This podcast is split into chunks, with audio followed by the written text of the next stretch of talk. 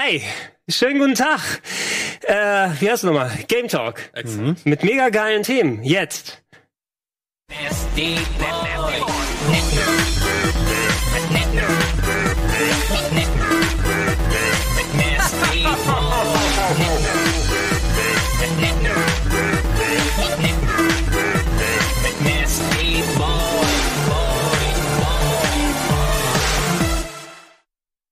Ach, wie schön. Schön ist das, ne? Nochmal endlich wieder entspannt Game Talk quatschen. Fabian, Sandro. Hallo. Ich freue mich immer ähm, jedes Wochenende, wenn ich weiß, an dem Montag danach ist endlich wieder Game Talk. Das ist immer für mich mit die Hauptmotivation. Das ist nicht mal ironisch gemeint, dann mich auf die Arbeit zu freuen, weil es immer schön ist, mit euch immer wieder zusammenzukommen, auch wenn wir heute eine etwas kleinere Runde sind, um über Gaming-Themen zu sprechen. Und ich weiß, wir alle haben super viel gespielt. Das ist gerade so ein bisschen die Zeit, ähm, wo man noch mal ein paar Spiele nachholen kann, die so in den letzten Wochen schon erschienen sind, weil nicht so viele neue Sachen mhm. rauskommen. Aber ich glaube, wir haben eine lange Liste an Sachen, die wir weggearbeitet Tatsächlich, haben. Tatsächlich, es gibt auch wenig News. Deswegen ist es echt die Phase, um, um alte Sachen auch nachzuholen, die man sonst nie geschafft hat. Ich weiß, Ehe dann im Oktober oder sowas die ganz großen Titel.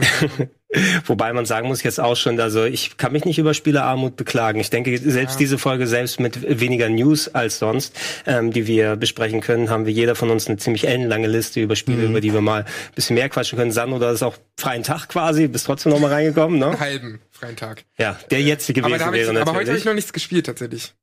Nein, das, das, das kommt dann noch. Aber schön, dass ihr euch äh, vorbereitet. Ihr habt, ihr habt doch schöne Listen ich hier mega und so. vorbereitet. Ähm, ich habe zum Beispiel ein Spiel hier stehen. Das ist so eine seltene ähm, Gelegenheit, dass sowas mal passiert, wenn man sich beruflich äh, mit Spielen beschäftigt. Mhm. Da kam ein Spiel raus, ähm, was mich relativ unvorbereitet getroffen hat, weil Oha. ich nicht so viel davon mitbekommen hatte. Ich glaube, ihr habt das auch beide gespielt und wir haben es auf dem Sender hier schon gezeigt. Die Rede ist von Plays in Chrome. Ja. Ah, ja. Ähm, habt ihr beide gespielt? Ich habe es äh, durchgezockt, ja. Ich finde es Nicht ein sehr kompetenter, sehr schön gemachter Contra-Probotector-Klon, ähm, mhm. sehr so im Pixel-Look auch gemacht mit optionalen Scanline-Filtern für den Röhrenfernseher-Look. Ähm, sehr schön, was mich auch sehr gefreut hat. Ich habe erst überlegt, ob ich mir für die Switch das hole. Mhm. Dann habe ich gesehen, es ist im Game Pass direkt drinne für PC und Xbox auch One. Sehr, sehr überraschend. Hast du es gleich gefunden im Game Pass? Weil ich habe am Freitag Vormittag gesucht und da war es noch nicht drin. Es wurde, glaube ich, sehr spät an dem Tag erst veröffentlicht im Store. Ja. Ähm, Können wir den Sound ein bisschen tiefer haben, Regie? Sonst den Trailer sehen, der zum Release veröffentlicht wurde. Also wenn ihr Xbox oder PC habt und einen Game Pass, den glaube ich sehr viele Leute haben, weil mhm. er ja so günstig irgendwie verschleudert wurde jetzt zum Einführungspreis, als es den Ultimate gab. Ähm, ist ein sehr spielenswertes Spiel. Ist aber auch sehr schwer tatsächlich in der Tradition dieser typischen Pixel-Action-Shooter. Genau deswegen habe ich äh, nicht so viel gespielt davon. Ich habe irgendwie ein, zwei Stunden. Und dann ähm, war es mir dann doch zu frustrierend. Ich sag's, wie es ist. Okay. Äh, aber es war auch so ein Tag, so ein Abend, wo ich halt wirklich was Lockeres spielen wollte. Mhm. Und ich wusste zwar, dass es ein bisschen schwieriger ist, aber dass es dann irgendwie zu Stellen kommt, wo ich einfach nicht weiterkomme. Äh, da habe ich dann halt ausgemacht. Aber auf jeden Fall hat es mir trotzdem Spaß gemacht. Ist jetzt nicht so, dass das war einfach die, die Situation, weißt du, man will abends irgendwie kurz bevor man pennen geht nochmal was Entspanntes zocken und da war das halt nicht das richtige Spiel. Aber an sich ja. ist es ein gutes Spiel bisher. Springt, springt der Trailer oder ist er langsamer? Der kommt mir ein bisschen merkwürdig vor. Ja, der müsste eigentlich ein bisschen fixer sein, als wir den. den Musik hat auch eben ein bisschen gesponnen, ne? Ich ja. weiß nicht, was da. Äh Wahrscheinlich hat einer den, den halb so gut hochgeladen. Sehr, sehr, sehr interessant, eure, eure Meinung damit zu nehmen. Also ich hatte den auch nicht wirklich auf dem Schirm. Ist ja eigentlich genau meine Kragenweite. Ich hätte sonst, mhm. wenn der Retro-Club wieder da wäre, wahrscheinlich nochmal eine Sonderfolge mhm. oder sowas drumherum gemacht. Ähm, ich kann eure Sachen teilen, von wegen schwierig und frustrierend, aber es ist so typisch nach der Art. Man sieht schon, dass da natürlich sehr viel Contra, Schrägstrich Protector mhm. als Vorbild gewesen ist. Ähm, du wirst zuerst in Situationen reingeworfen, wo du auf einmal irgendwie fünf Leben in fünf Sekunden verlieren kannst, ne? weil mhm. du noch nicht so an die Patterns gewohnt bist oder wie die Gegner nochmal hopsen, wenn sie auf sich zulaufen, was auch nochmal recht gemein gemacht wurde. Ähm, aber ich habe tatsächlich einen ganz schönen entspannten Nachmittag an der Switch dann damit verbracht. Ich habe es mhm. hauptsächlich da drauf gespielt, die technisch ein bisschen reduziert ist gegenüber den anderen Versionen. Da fehlen Schatteneffekte und so kleine Patronenhülsen, Hülsen, die rausfliegen, weil ansonsten wohl die 60 Frames nicht gehalten worden wären. Ähm, aber wenn man über diese typische Learning by Dying Strecke mal hinweg ist, äh, ich bin eigentlich quasi immer an jedem Level erst erstmal gestorben. Mhm. Ähm, ist es aber sehr fair auf dem normalen Schwierigkeitsgrad mhm. verteilt, dass du bei jedem Checkpoint dann weitermachst. Nimm über einen anderen Trailer, Sandro. Das kann man Das ist schon der zweite jetzt. Also irgendwie ja. haben wir Ich glaube, der Laptop ist tot. Das war erst ein PlayStation-Trailer, also offiziell für PlayStation hochgeladen und jetzt von Xbox. Dann liegt das am Laptop, würde ich fast sagen, ne? dass wir da keine Videos mehr Vielleicht ja, der Bitcoin-Miner wieder im Hintergrund die ganze Zeit und farmt die Bitcoins. das kann durchaus das ist sein. das große Comeback oder was? das Comeback der Bitcoins. Ähm, sehr unterhaltsames Spiel, fand ich auch. Ich habe es jetzt nicht im Koop gespielt, ich habe kurz in die Session reingeschaut von äh, Viet und Chiara, die ist ja hier auf dem Sender mhm. dann auch gelaufen. Die könnt ihr euch auch gerne nochmal in Ruhe anschauen, wie der Koop dann ausschaut. Ich fand es ein bisschen im negativen Sinne einfallslos. Also ähm, mhm. alle Sachen, die ich da im Spiel gesehen habe, im Grunde war es ein Zitate-Feuerwerk. Ne? Ähm, sehr ehrlich jetzt genauso gesagt, es zitiert halt ganz viele Spiele und du erkennst es auch an den an den Vehikeln, die es gibt, mhm. oder auch gerade an vielen diese Endgegner, die so ein bisschen eine Mischung sind aus ähm, elektronischen Bauteilen und sowas Monster mutantenhaftes, da ist sehr sehr viel Probotector teilweise mit drin, ja. also was direkt übernommen ist oder wo die Inspiration ganz stark ist. Ähm, also ich glaube, viel näher hätte man es auch nicht mehr daran bauen dürfen, sonst meldet wahrscheinlich Konami irgendwelche Ansprüche auf Tantiemen an an dem Spiel. Das ist schon sehr sehr, also es sind Zitate vorher, ja, ja. stimmt schon. Ich äh, habe im Nachhinein, da gibt's äh, auf dem auf der Seite vom Publisher auch ein paar ganz schöne Featurettes, äh, die man sich angucken mhm. kann. Ähm, das ist ein Zwei-Personen-Team, das das Spiel quasi gemacht hat, ähm, die ähm, in äh, aus Brasilien dann mhm. arbeiten. Die hatten vorher schon solche Games gemacht wie Odalus, The Dark Call, falls das jemandem was ja, sagt, das ist auch, so, ja. so ein Castlevania-like. Und vorher gab's äh, noch Oniken, was jetzt glaube ich auch auf der Switch nochmal rausgekommen ist, was mhm. ein bisschen wie Ninja Gaiden ist, äh, mit ähm, so reingemischt Anime-Influences mhm. und sowas, ähm, die also sehr stark an, an alte Franchises erinnern und Genauso wie ich es mir vorgestellt Die sitzen da in ihrem Kabuff, ja, machen zu zweit, der eine macht Grafik, der, die andere programmiert, haben sich jetzt noch einen extra Programmierer dazu geholt, dass sie zu dritt mindestens waren für dieses Game mhm. ähm, und spielen dann Metal Slug, um sich Inspiration zu holen. Und der Typ sagt so, I like Terminator, that's, that's why they're all robots. Na, also schon sehr deutlich und die machen ihre Arbeit auch sehr gut, aber eben man darf jetzt nicht erwarten, so wie bei Contra früher, dass du wirklich groß überrascht mhm. wirst. Ich habe das auch sehr gerne für den Nachmittag durchgezockt. Eventuell ähm, kann ich mir aber auch vorstellen, dass dieses Contra Roll Core, was ja noch rauskommen wird mhm. im September. Das sah nicht so frisch aus von den Trailern her aus, aber eventuell ist es das cleverere Spiel am Ende. Ja, es ist vielleicht auch ein bisschen umfangreicher tatsächlich, weil man hat es halt wirklich schnell weggespielt, wie jo. eben diese Titel so sind. Aber ich glaube, wenn die halt echt so ein kleines Team sind, wahrscheinlich hat sich das jetzt für die schon nach dem Startwochenende refinanziert, weil es, glaube ich, relativ viel Aufmerksamkeit jo. bekommen hat in einer Zeit, wo gerade nicht so viele neue Spiele erscheinen.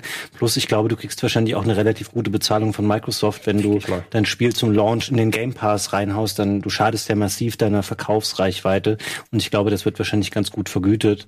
Also von daher freut es mich, wenn das Spiel ganz gut ankommt, weil es ist auf jeden Fall eine sehr saubere Arbeit, die die da abgeliefert haben. Ja, und auch keine Angst vor der Switch-Version, eben bis auf die fehlenden Effekte. Ich glaube, beim Zwei-Player, beim Koop wird es ein bisschen ruckelig an gewissen mhm. Stellen, aber im Singleplayer hatte ich eigentlich kaum Beschwerden. Ich glaube, es ist eine bessere Switch-Version, ähm, zum Beispiel als bei Bloodstained. Ich mhm. habe mich da nach wie vor nicht getraut, mal die Switch-Version mir zu holen. Du mal anmachen? Du hast sie? Ich habe sie hier drauf, ja. Ich habe okay. ja schon gespielt. Ähm, ich spiele das gerade auf Xbox. Spielt jemand von euch noch Bloodstained? Du bist wahrscheinlich schon fertig Ich habe es durchgespielt, ja. Ähm, Ede hat 35 Stunden oder so investiert. Ja, ich weiß, der fand es gut. Ich bin da echt zwiegespalten, muss ich sagen. Ich finde es sehr gut. Also spielerisch ähm, finde ich es erstaunlich gut stellenweise, aber ich technisch und grafisch finde ich das so hässlich und abstoßend. Meinst du, welche, welche Version meinst du jetzt? Xbox habe ich gespielt, aber ich glaube, es trifft auf alle zu. Ich finde alle ähm, technisch super unzulänglich mit Slowdowns und ähm, Sachen, die mir irgendwie nicht gefallen, hässliche Texturen und so. Aber spielerisch finde ich, ist es schon echt ein gelungenes Metroidvania eigentlich. Da gefällt es mir ganz gut. Es ist eine Stilfrage natürlich. Die haben die Grafik ja nochmal überarbeitet. Kannst ruhig einfach starten. Das ist mhm. jetzt so ein Spielstand ungefähr eine halbe, dreiviertel Stunde rein. Ich muss nochmal hier in dieser Version gestartet haben, um mal einen Grafikvergleich zu machen. Ähm, sehr ähnlich wie bei vielen Ports, um da die Technik mal anzusprechen. Ähm, da gab es ja viel Kritik im Vorfeld. Ich hatte das Game ja auch schon mal in der Vorabfassung letztes Jahr auf der Gamescom gezockt und war da technisch vor allem nicht so wirklich überzeugt davon. Die haben schon einiges an Neuaufwand reingesteckt, aber aber du merkst, ähm, ich glaube, dass da ein bisschen so Stückwerk betrieben wurde. Mal haben die an dem einen neuen Hintergrund was machen können, bei dem anderen sieht es wieder ein bisschen weniger aus. Ich fand es insgesamt eigentlich ganz stimmig, vor allem, weil du ja auch sehr großes Effektfeuerwerk hast. Du musst aber schon Bock auf diesen, ähm, ja, so, es sieht schon sehr Indie-Game-mäßig aus, ne? Mhm. So diesen Stil haben, wo einfach so, so, so ein Mischmasch an verschiedenen Stilen hast, ähm, die da mal detailreicher, mal weniger detailreich sind. Es läuft alles in Zeitlupe, ne? Auch hier der Trailer. Aber warum zum Beispiel bei dem Spiel, warum haben sie kein 2D-Spiel? Ich meine, der Trailer läuft in Zeitlupe, nicht das Spiel. Ja. Warum haben sie kein 2D-Spiel daraus gemacht? Das Spiel gewinnt nichts durch diesen zweieinhalb D-Look irgendwie, außer dass es halt teilweise echt ähm, Ja, mach, mach lieber aus. Ich glaube, das ist sehr kontraproduktiv. Ich starte, einfach das Ding mal hier starte den Rechner mal bitte neu.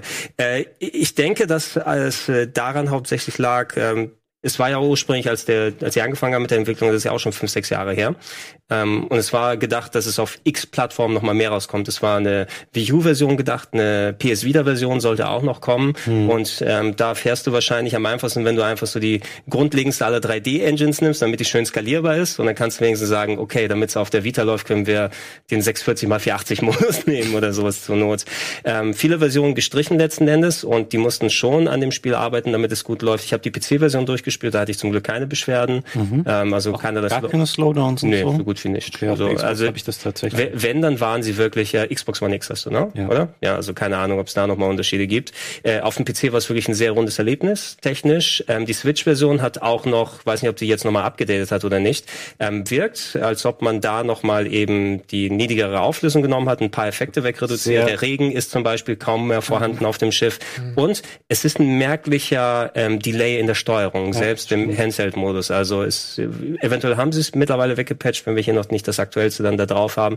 Beim letzten Mal, wo ich es gespielt habe, merkst du schon sehr deutlich bei der Version. Aber würdest du es jetzt ähm, um das zusammenzufassen, würdest du es Leuten empfehlen, die Bock auf ein neues Castlevania haben und dann ja, auch in der Switch-Version oder eher in einer anderen? Es kostet ja wie viel normalerweise? 40 Euro, Euro oder so? 40 Euro, ja. Ähm, ich würde es absolut empfehlen. Ist echt ein tolles Spiel, finde ich, geworden. Es ist im Endeffekt wirklich Symphony of the Night 2. Also vom Ideen, von den Konzepten her mit noch Jetzt gibt's Crafting oben drauf, jetzt gibt's, oh Gott, oh Gott, dein Bart von unten nach oben sieht auch nochmal extra merkwürdig aus, wenn sich das Bild hier anguckt. Äh, ich würde es absolut jedem empfehlen, der, der Symphony of the Night in der Art gemocht hat, äh, vor allem, weil es gab ja sehr viel Metroidvanias seitdem, mhm. aber die haben nie wirklich exakt die Symphony of the Night Formel nochmal aufgegriffen, sondern haben immer was anderes gemacht. Das kannst du nicht, obwohl die Spiele vielleicht ähnlich sind, mit dem Hollow Knight vergleichen, finde ich, ne? weil das schon jetzt relativ Oder Ori ist ja auch in der Art irgendwo, Ori aber es ist halt trotzdem dann, also in dem Genre schon, aber doch was ganz anderes dann. Genau, das Rollenspielige ist hier ist eben nochmal. Du hast so eine Varianz, wie du kämpfen und machen Aber kannst. findest du Symphony of the Night wirklich einen guten Vergleich dann innerhalb der Castlevania-Reihe? Ist es nicht ja. eher wie teilweise die DS-Spiele mit diesen, dass du diese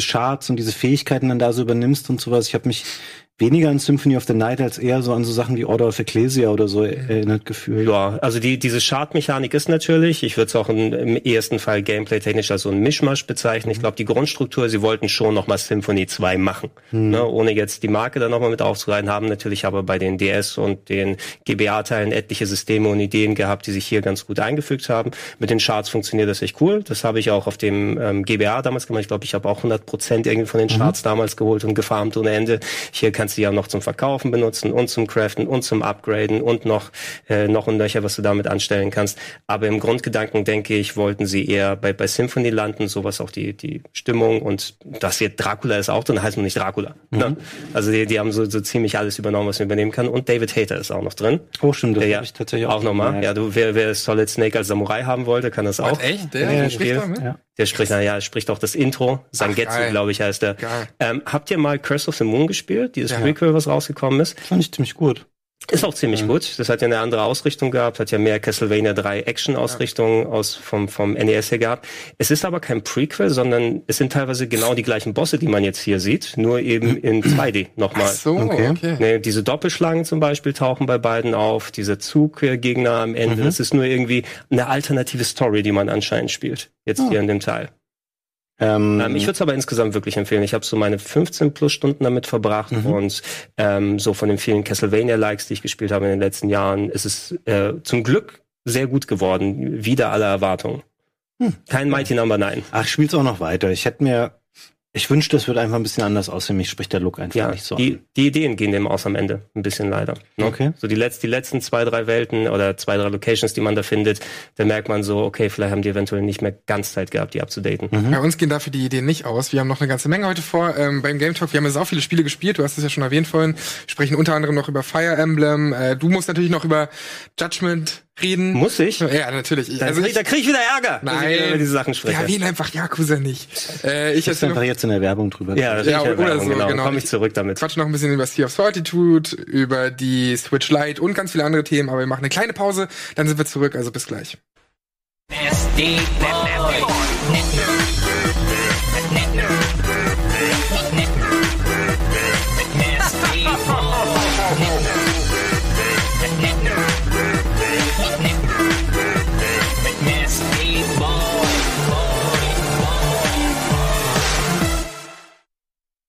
Da sind wir wieder zurück aus der Werbung. Schön, dass ihr dran geblieben seid. Schön, dass ihr jetzt zusätzlich eingeschaltet habt, wer noch nicht dabei gewesen ist am Anfang. Wir äh, begrüßen euch wieder mit einem frisch reparierten Rechner, wo wir euch Trailer in hoffentlich korrekter Geschwindigkeit yes. jetzt äh, nochmal zeigen können. Und auch der Budikopf ist natürlich jetzt äh, dabei, äh, aber der hat nicht so viel gespielt am Wochenende, der ja, hat nichts zu tun. Ja, ah. der ist nachher noch für einen Talk eingeplant, ist aber so seine Stimme schon. Na, wir, wir haben ja ein bisschen vorüber geredet über Blazing Chrome, über Bloodstained ein bisschen. Haben wir noch mhm. was mit B, über das wir sprechen wollen? Ja, warte mal. Ah, steht wieder nichts mehr ja. ja. das alphabetisch jetzt einfach weiter durchgehen. Das, das können wir dann, das können wir dann gerne machen. Ähm, Fabian, du hattest auch ein bisschen Privatzeit zum Spielen. Das heißt, du hast nicht nur im Umfeld hier, oh, was ist gerade Neues da, sondern. Naja, also ich habe auch noch alte Sachen gespielt, die würde ich mir aber eher jetzt noch hier in der Hinterhand Können behalten, wir mal später weil wir, ähm, reinwerfen. ich habe auch, ähm, spiele nach wie vor viel VR-Geschichten mit der Oculus Rift X mhm. gerade. Ähm, ich habe auch Trover durchgespielt. Ich glaube, da müssen wir gar nicht so viel zu sagen, weil ähm, Kollege Krogi hat es mhm. hier auf dem Sender durchgespielt. Da könnt ihr euch das ganze Let's Play schon anschauen. Ich muss sagen, ich fand es lustig ähm, vom Humor her, weil es eben sehr Rick and Morty mäßig ist. Als Spiel finde ich taugt es nicht viel. Inwiefern? Warum? Also weil es sehr spielerisch sehr eintönig ist. Es ist halt mhm. immer nur, ähm, es ist ein bisschen wie ein schlechtes Astro-Bot oder wie das Spiel hieß oh. auf PlayStation. Mhm. Das heißt, du hast äh, so ein Männchen, das du aus so einer äh, von der Außenansicht siehst und steuerst, äh, steuerst es durch und kämpfst halt dich durch wahnsinnig viele Wellen an Gegnern einfach durch ähm, und haust die mit den immer gleichen Attacken kaputt und irgendwann nutzt sich das ein bisschen ab und man denkt so, okay, ich wünsche mir, der Level ist jetzt gleich zu Ende. Es ist ganz okay, aber es lebt halt echt nur von dem Humor. Ansonsten ist es nur, wie man hier eben kurz gesehen hat, rumlaufen und mit dem Schwert alles kaputt knüppeln.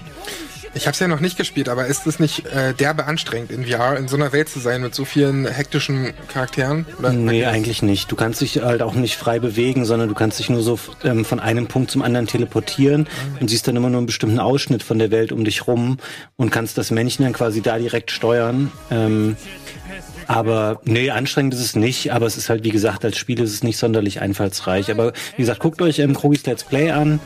Ähm, der hat das Ganze hier schon beackert, ist auch nur ein paar Stündchen lang. Und das zweite VR-Spiel, was ich gespielt habe, ich will jetzt nicht alles vorwegnehmen, was ihr auch noch bei Reality Bytes besprechen könnt. Ich habe mir Defector gekauft für die Oculus. Das ist ein Oculus Exclusive.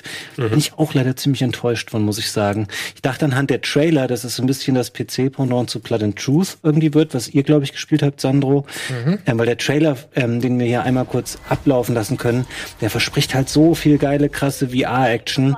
Im fertigen Spiel ist es aber sehr viel auch sehr langsames sich bewegen durch Level, weil man sehr langsam nur laufen kann. Und irgendwie, ich habe jetzt zweieinhalb Missionen gespielt, meine Motivation ist noch weiter zu spielen, ist relativ gering. Es sieht eigentlich noch abgefahren aus als äh, ähm, Also gerade diese Flugzeugmission da gerade. Ja, der, der Look und so ist alles auch nicht das Problem. Das Problem ist, dass es sehr ähm, unterteilt ist zwischen, okay, jetzt weiß ich, ich kann hier rumlaufen, muss ein paar Sachen irgendwie abscannen, dann äh, Schau dir an hauptsächlich, ne? Wird es so, nee, nicht unbedingt, aber es ist die Action ist nicht sehr dynamisch. Dann weißt du so, okay, jetzt wird ein Nahkampf getriggert und dann gibt es wieder einen Übergang, wo eine Blende stattfindet. Jetzt musst du ein bisschen rumlaufen und ballern.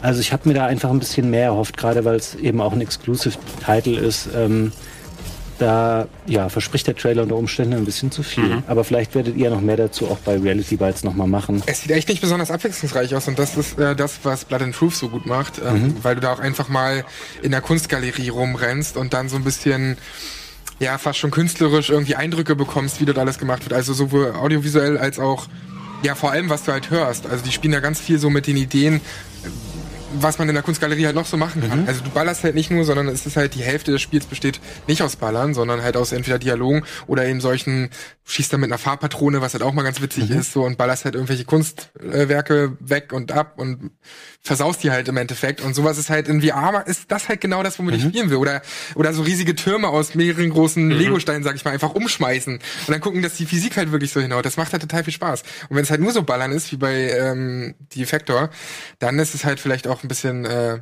ja, langweilig. Ja, das Problem ist halt, dass man gerade in den Ballersequenzen, man bewegt sich wahnsinnig langsam und man hat das Gefühl, es ist immer sehr schematisch aufgebaut. Du gehst so von, es gibt so einen Kampf in der zweiten Mission, wo man so auf Dächern unterwegs ist, dann du läufst von einem Punkt, dann kommen drei Gegner, einer ist auf dem Dach und zwei kommen von links und rechts, dann ballerst du die weg, dann läufst du ein Stückchen weiter und das gleiche wird wieder getriggert und ist auch nicht besonders herausfordernd. So ein bisschen fühlt es sich teilweise an wie eins dieser Schießbuden-Lightgun-Spiele von früher in den, in den Shooting-Sequenzen.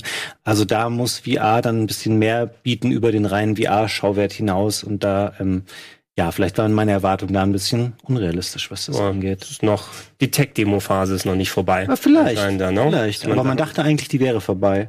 Soll ich nochmal zeigen, aber es waren die einzigen Sachen, die du in VR dann groß gespielt hast, ne? Blood, Blood and Truth ja. hattest du nach wie vor noch nicht? Nee, ich habe keine PlayStation VR mehr.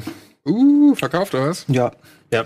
Was ist denn euer Plan, Sandro, jetzt mit VR-Sachen für Reality Bites? Habt ihr ähm, schon Sachen, die ihr anteasen könnt eventuell? Oder? Ja klar, also falls es Leute noch nicht gesehen haben, wir haben jetzt sechs Folgen schon Reality Bites gehabt. Die ersten waren ja diese typischen ähm, Folgen mit, mit Beat Saber. Mhm. Es war halt Mixed Reality, also gleich ganz groß gestartet und daraufhin haben wir das Format halt gestartet, äh, kommt alle zwei Wochen.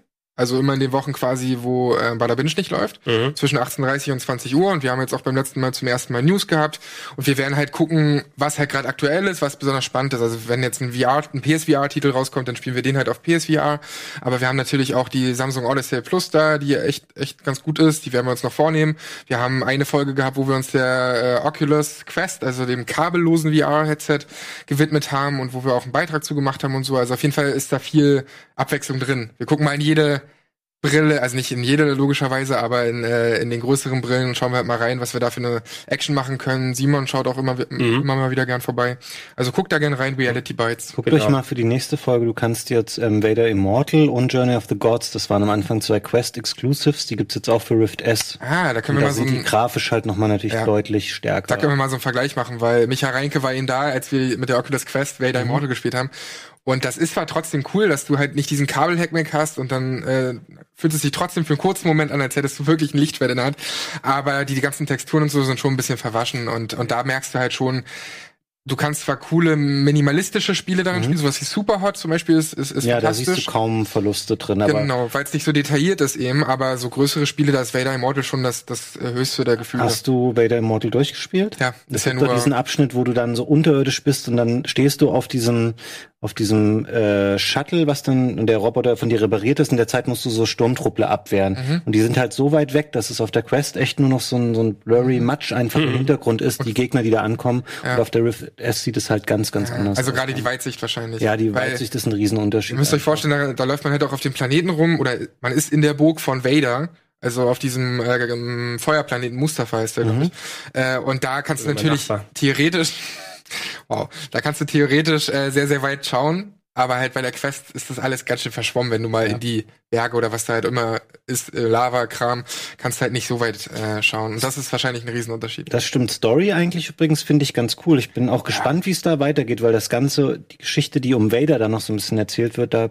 bin ich schon gespannt drauf, wie das weitergeht. Ich finde es eigentlich schade, dass das nur so erstmal der Teaser ist, wie so eine Demo, ja, die erste Dreiviertelstunde. Und äh, ich glaube, sie haben noch nicht gesagt, wie viele Episoden rauskommen, aber auf jeden Fall kommen da noch mehrere. Aber das wird nicht so Telltale-mäßig. Ja, genau. Das ist dann irgendwann ist es halt auch allen scheißegal, auch Nach wenn das Star Wars drauf Episode 3. Mhm. Ja. Und auch wenn die Marke stark ist, ich weiß nicht, ob dann, weiß nicht, immer nur eine Dreiviertelstunde kommt, dann, dann vergisst du schon wieder, was war eigentlich in der letzten Episode. Das passiert mir ja bei Life is Strange auch inzwischen. Das macht halt emotional einen riesen Unterschied, wenn da Monate zwischen liegen.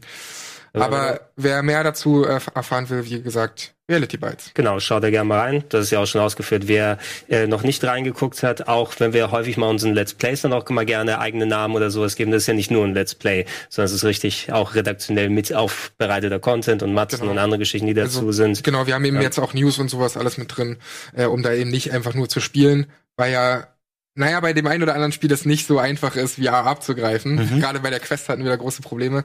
Und dann ist es natürlich schön, ähm, wenn ihr dann ein bisschen auf dem Laufenden gehalten, gehalten werdet. Wo du gerade kurz, äh, wenn wir das jetzt nicht so groß anreißen wollen, aber von Life is Strange gequatscht hast, irgendwie habe ich das Gefühl, über das Spiel redet gar keiner mehr oder so, ne? Ja, über Life is Strange. Das die ist, sind ja, groß einfach. Ist, äh, gefühlt war zwischen dem ersten, also nicht nur gefühlt, ich glaube, es war echt fast ein halbes Jahr zwischen der ersten Episode von Life is Strange ähm, 2 und der zweiten Episode.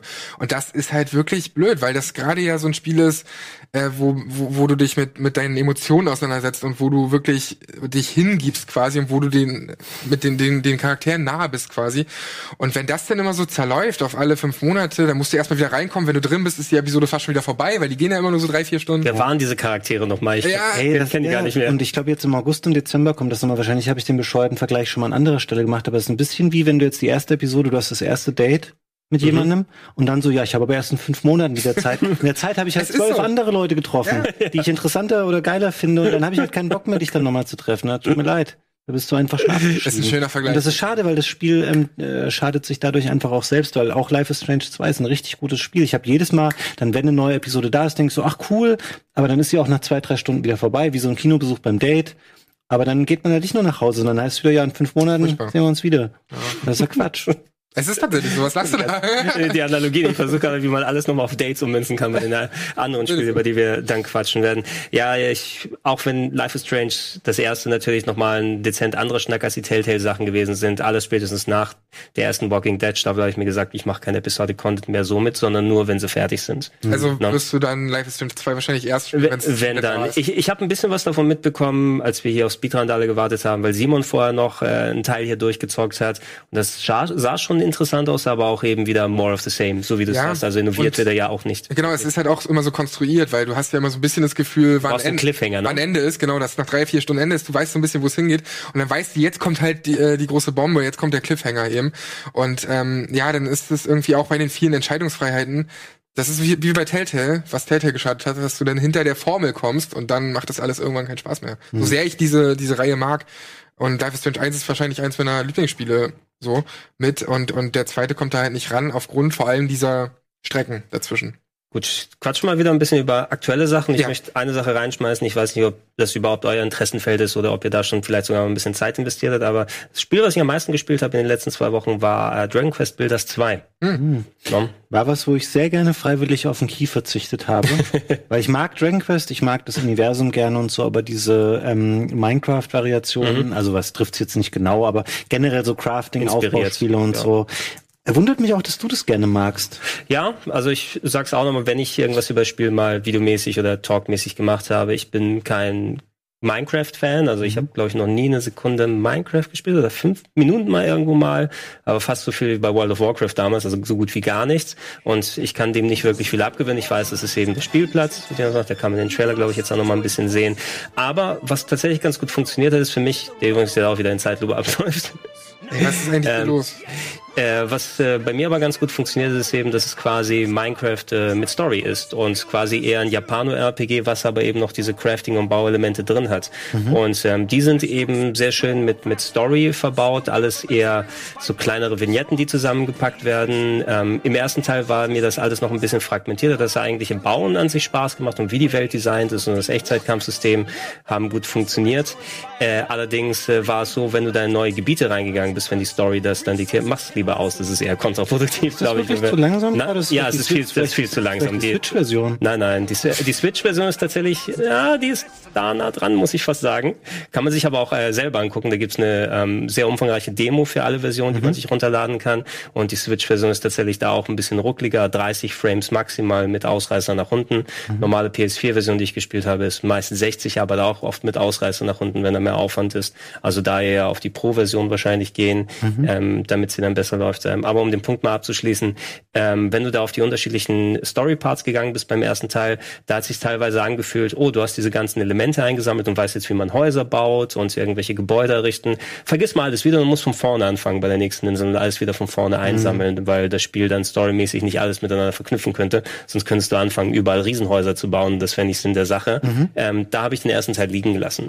Ähm, hier beim zweiten Teil ist es immer noch ein bisschen fragmentiert, ist eine andere Story im Hintergrund drin, aber sie haben es wesentlich cleverer verwoben. Es fühlt sich fast mehr an, als ob du da unterschiedliche Spiele, Spieleausrichtungen dann hast, was die einzelnen Gebiete angeht. Zum Beispiel der erste Part ist quasi ein Harvest Moon mit Minecraft mhm. gemixt, mhm. dass du da deinen, deinen Acker pflügen musst und äh, Saatgut finden, was du dann ausstreust. Und im zweiten äh, bist du dann als äh, Minenarbeiter unterwegs und äh, suchst nach Goldadern und okay. äh, gräbst dich immer tiefer rein in der Sandwüste. Und da haben sie echt wirklich sehr schöne unterschiedliche Ausrichtungen gefunden mit eben dem ähm, typischen Crafting, Anreiz, dass du hingehst und dann quasi deine eigene Stadt gestalten kannst. Mhm. Äh, zwischendurch auch noch hast du so eine Hub-Welt, die du äh, benutzen kannst, um Leute online einzuladen, so dass man zu viert an seiner eigenen Ferieninsel quasi arbeiten kann zwischen mhm. der Geschichte. Und äh, ja, ich habe mich dabei erwischt, wie ich wirklich Stunde um Stunde dran gesessen habe auf der PS4, jetzt mindestens schon 20 plus Stunden gespielt habe. Okay. Und ich denke mal jetzt maximal in Richtung Hälfte da bisher bin. Aber es lebt auch für dich schon sehr von der Marke, oder? Ähm, weil sowas wie Minecraft oder so hätte dich ja eher nicht interessiert. Ja, das Bauen an sich macht eben auch Spaß, aber dadurch, dass du da alles eben in diesem knuddeligen ähm, Stil hast und äh, vor allem auch, ich will auch da extra nochmal die deutsche Lokalisation loben, mhm. ähm, die meistens ja eh in den letzten Jahren echt gut ge äh, gelungen sind, auch von, von Square vor allem, weil die dann eben auch fähige Leute dran setzen. Allerdings mache ich da weniger die deutschen Texte rein, weil da immer so eine Diskrepanz ist. Ne? Ähm, bei Dragonfest heißen dann auf einmal in jeder Sprache alle Charaktere und Orte anders. Ne? Okay. Als wenn du sie in der englischen Sprachausgabe hörst, die sprechen von Figur X und in Deutsch heißt sie Y. Ne? Und ich weiß nicht, wo hinten und vorne ist. Äh, und deshalb mache ich meist immer nur englische Texte und englische Sprachausgabe. Hier gibt's keine Sprachausgabe. Mhm. Und äh, hier sind die Texte tatsächlich ganz clever und lustig geschrieben, aber sehr, sehr umfangreich. Du musst recht viel lesen und Tutorialen die ganze Zeit. Mhm. Ähm, kann man sich bei Ede angucken. Der hat angefangen, das mal zu Let's Playen hier auf dem Sender.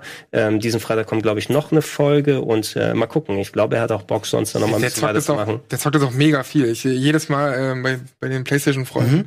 dass ich sehe jedes Mal, dass, mhm. dass er nur das spielt aktuell. Also er äh, mag es wohl auch sehr. Das ist komischerweise äh, anders als die meisten anderen Square-Titel. Das ist nur PC, äh, nur Switch und PS4, kein PC, Xbox, ne? Ja, ich glaube, PC, Xbox war noch nicht da. Vom ersten Teil, wenn ich mich entsinne, war auch keine PC-Version zum Beispiel. Das wird sich echt gut eignen, das auf dem PC zu machen, gedacht, ja. weil Minecraft hat sich hier überall ausgebreitet und das Spiel muss jemandem zeigen, dass das Konzept gleich erklärt. Minecraft mit Story, mhm. warum nicht? Ne?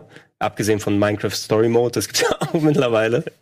Ähm, und äh, gerade Kids kannst du das auch in die Hand drücken, ist eben eine dezent andere Ausrichtung, dass du dann noch mal so ein bisschen was Geführtes hast und mit schöner Grafik und Kämpfe, die da mit drin sind. Aber bisher haben sie es auf die beiden Versionen beschränkt und davon ist die Switch-Version okay, ne, aber die ruckelt hier und da ab und zu mal. komisch, dass es nicht für den PC gibt, weil dann würdest du vielleicht sagen, okay, das ist irgendein Dragon Quest Ding, aber Dragon Quest 11 gibt's ja auch Kommt für ja auch, äh, genau. PC. Keine Ahnung, vielleicht sind es die Ressourcen. Ähm, der, der Großteil des Spiels wurde übrigens von, äh, wie heißen die, Omega Force, glaube ich, programmiert, mhm. wenn dir das was sagt, ne? Ähm, ja, ich will mich jetzt lieber nicht aus dem Fenster lehnen. Sag du mir, was sie gemacht haben? Äh, die Warriors. Äh, ah, das okay, ist die, genau, die Warriors-Truppe. Also die Dynasty Warriors, Hyrule Warriors, Schlag mhm. mich tot Warriors, auch Dragon Quest Warriors oder sowas. Also äh, Tech, Tech, auch mal. Tecmo Koei, die da die Massenware quasi mhm. produzieren. Aber das merkt man im Spiel nicht an, weil du spielst sie nicht wie Warriors. Ne? Du spielst sie wirklich wie das erste Dragon Quest Bild, was glaube ich noch mit intern irgendwie bei Square noch gemacht ja, Gott sei wurde. Dank. Also ich kann mit der Reihe halt nichts anfangen. Mit mit, dem, mit den Warriors-Sachen? Ja. Da müssten wir Trant, glaube ich, hierher holen. Weißt du noch, wo der war? Trant, kannst vorbeikommen? Nein, ich muss 300 Stunden ähm, Gundam Warriors spielen. Trant hat, Trant hat mich mal gezwungen zu Game One-Zeiten, dass ich einen Beitrag machen musste zu Dynasty Warriors ja? 6 oder 7. Oh. Das war dieser Beitrag mit Detective Booty dann. das war der? der mit dem dann, Detective Booty Beitrag? Der wurde komischerweise dann ziemlich lustig. Das war aber echt mehr ein Zufall, weil ich so einen, ne? so einen Hals hatte vorher wegen diesem Beitrag, weil ich so wenig Bock auf das Spiel hatte.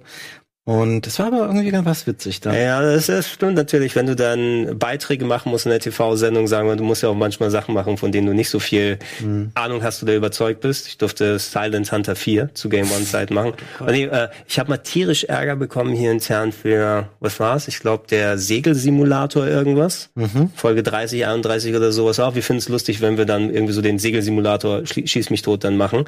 Und äh, dann war der Beitrag vielleicht nicht ganz so geworden, weil das äh, bisschen anders auf dem Dreh ablief lief, ah. als wir das eigentlich dachten. Da habe ich mega Ärger bekommen damals. Wie viele Spiele gibt's davon? Ich habe noch nie von Gundam Warriors gehört. Ich wusste Gundam Warriors gibt's ja ab PS3-Ära. Müsste, ah, okay. das, müsste das gewesen sein. Also, ey, Dragon Quest Warriors, probiert die Demo aus, ob das, äh, Dragon Quest Builders 2, probiert die Demo aus, ob das was für euch ist. Ihr müsst ja darauf eben einstellen, dass es sehr redselig ist und man wahrscheinlich bis zum Ende des Spiels Tutorials die ganze Zeit, weil mhm. immer wieder was Neues dazu kommt. Ich fand es aber mega charmant und es macht Spaß. Was hast du noch gespielt? Ähm, was haben wir noch gespielt? Ich kann ein bisschen was zu Fire Emblem sagen. Mhm, Fire ja. Emblem and the Three Houses. Mal gucken, ob vielleicht da ein schnellerer Trailer oder sowas zu sehen ist. sein letztes Mal. ähm, da habe ich noch nicht so viel Zeit investiert. Ähm, das kommt ja erst, äh, erst, aber ich habe das Gefühl. 20. Ne? 25, also ich weiß auf jeden Fall, wir dürfen offiziell Reviews und andere Sachen machen ab Freitag nächste Woche ähm, Richtung 25. dahin und äh, man kann jetzt schon mal zumindest die ersten Eindrücke wiedergeben. Ist ja, ja, ruckelt auch wieder okay. der Trailer. Ich glaube, das können wir dann lassen, inhaltlich da. Ähm, das neueste Spiel aus der Fire Emblem-Serie, Strategiespiele von Nintendo, sehr erfolgreich, alles spätestens mit den Nintendo D Nee, Nintendo 3DS-Teil. Mhm. Ne? Awakening ja. war ja auf dem 3DS. Ich überleg gerade, gab es vom DS auch? Welche? Ja, es gab ja. Fire Emblem DS. Das war ein Remake vom ersten Teil mit ähm, Render-Optik, die nicht so gut angekommen mhm. ist. Aber auf dem 3DS ist es sehr gut abgegangen. Den, ja, genau. Das war irgendwie dieses Awakening, was rausgekommen ist. Fire Emblem ist eine sehr, sehr langlebige Serie von Nintendo, gibt schon seit NES-Zeiten. Ähm, als äh, Gegenstück zu Advance Wars, was ja auch so quasi, mhm. glaub, sogar derselbe Entwickler gewesen ist, Intelligent Systems. Ja. Du hast die Kriegsserie und du hast die Fantasy-Serie und funktioniert klassisch wie andere Strategiespiele oder Strategie-RPGs kann man fast sagen, wobei die Strategie mehr im Mittelpunkt steht als jetzt das Rollenspielen. Mhm. Ähm, und äh, ja, hierzulande seit den GBA-Zeiten auf dem 3DS hatten sie nochmal dieses Element mit den, dass du äh, Leute miteinander verkuppeln kannst, ja. mit reingetan. Ne? Dass du sagen kannst, so, wir spielen in der nächsten Generation und die Person kannst du mit der verknüpfen, das ergibt einen neuen Charakter, den du spielen kannst. Und ansonsten waren die auch sehr bekannt dafür, dass die Permadeath, mhm. mit dabei haben, dass Einheiten, wenn sie sterben, ähm, in deinen Strategiekämpfen, dass sie auch permanent weg sind und äh, wenn du nicht ganz hardcore drauf bist, hast du den Spielstand neu geladen und es nochmal versucht und äh, wenn du hardcore drauf hast, hast du gesagt, okay, diese Figur, in der ich, in die ich 50 Stunden Arbeit investiert habe, ist jetzt tot Alter. und ich mache jetzt weiter, aber oh, es ist auch, Gott. ja, hey, äh, man muss sich aber tatsächlich auch mal drauf einlassen, weil das Spiel versucht natürlich, das dann auch so mhm. mit zu balancen. Mhm. Ähm, von dem, was ich jetzt beim neuen Teil gespielt habe, jetzt natürlich alles größer, schöner, besser auf der Switch, die letzten waren eben hauptsächlich Handheld-mäßig äh, mhm. unterwegs. Ich glaube, es gab keins mehr auf der Wii U.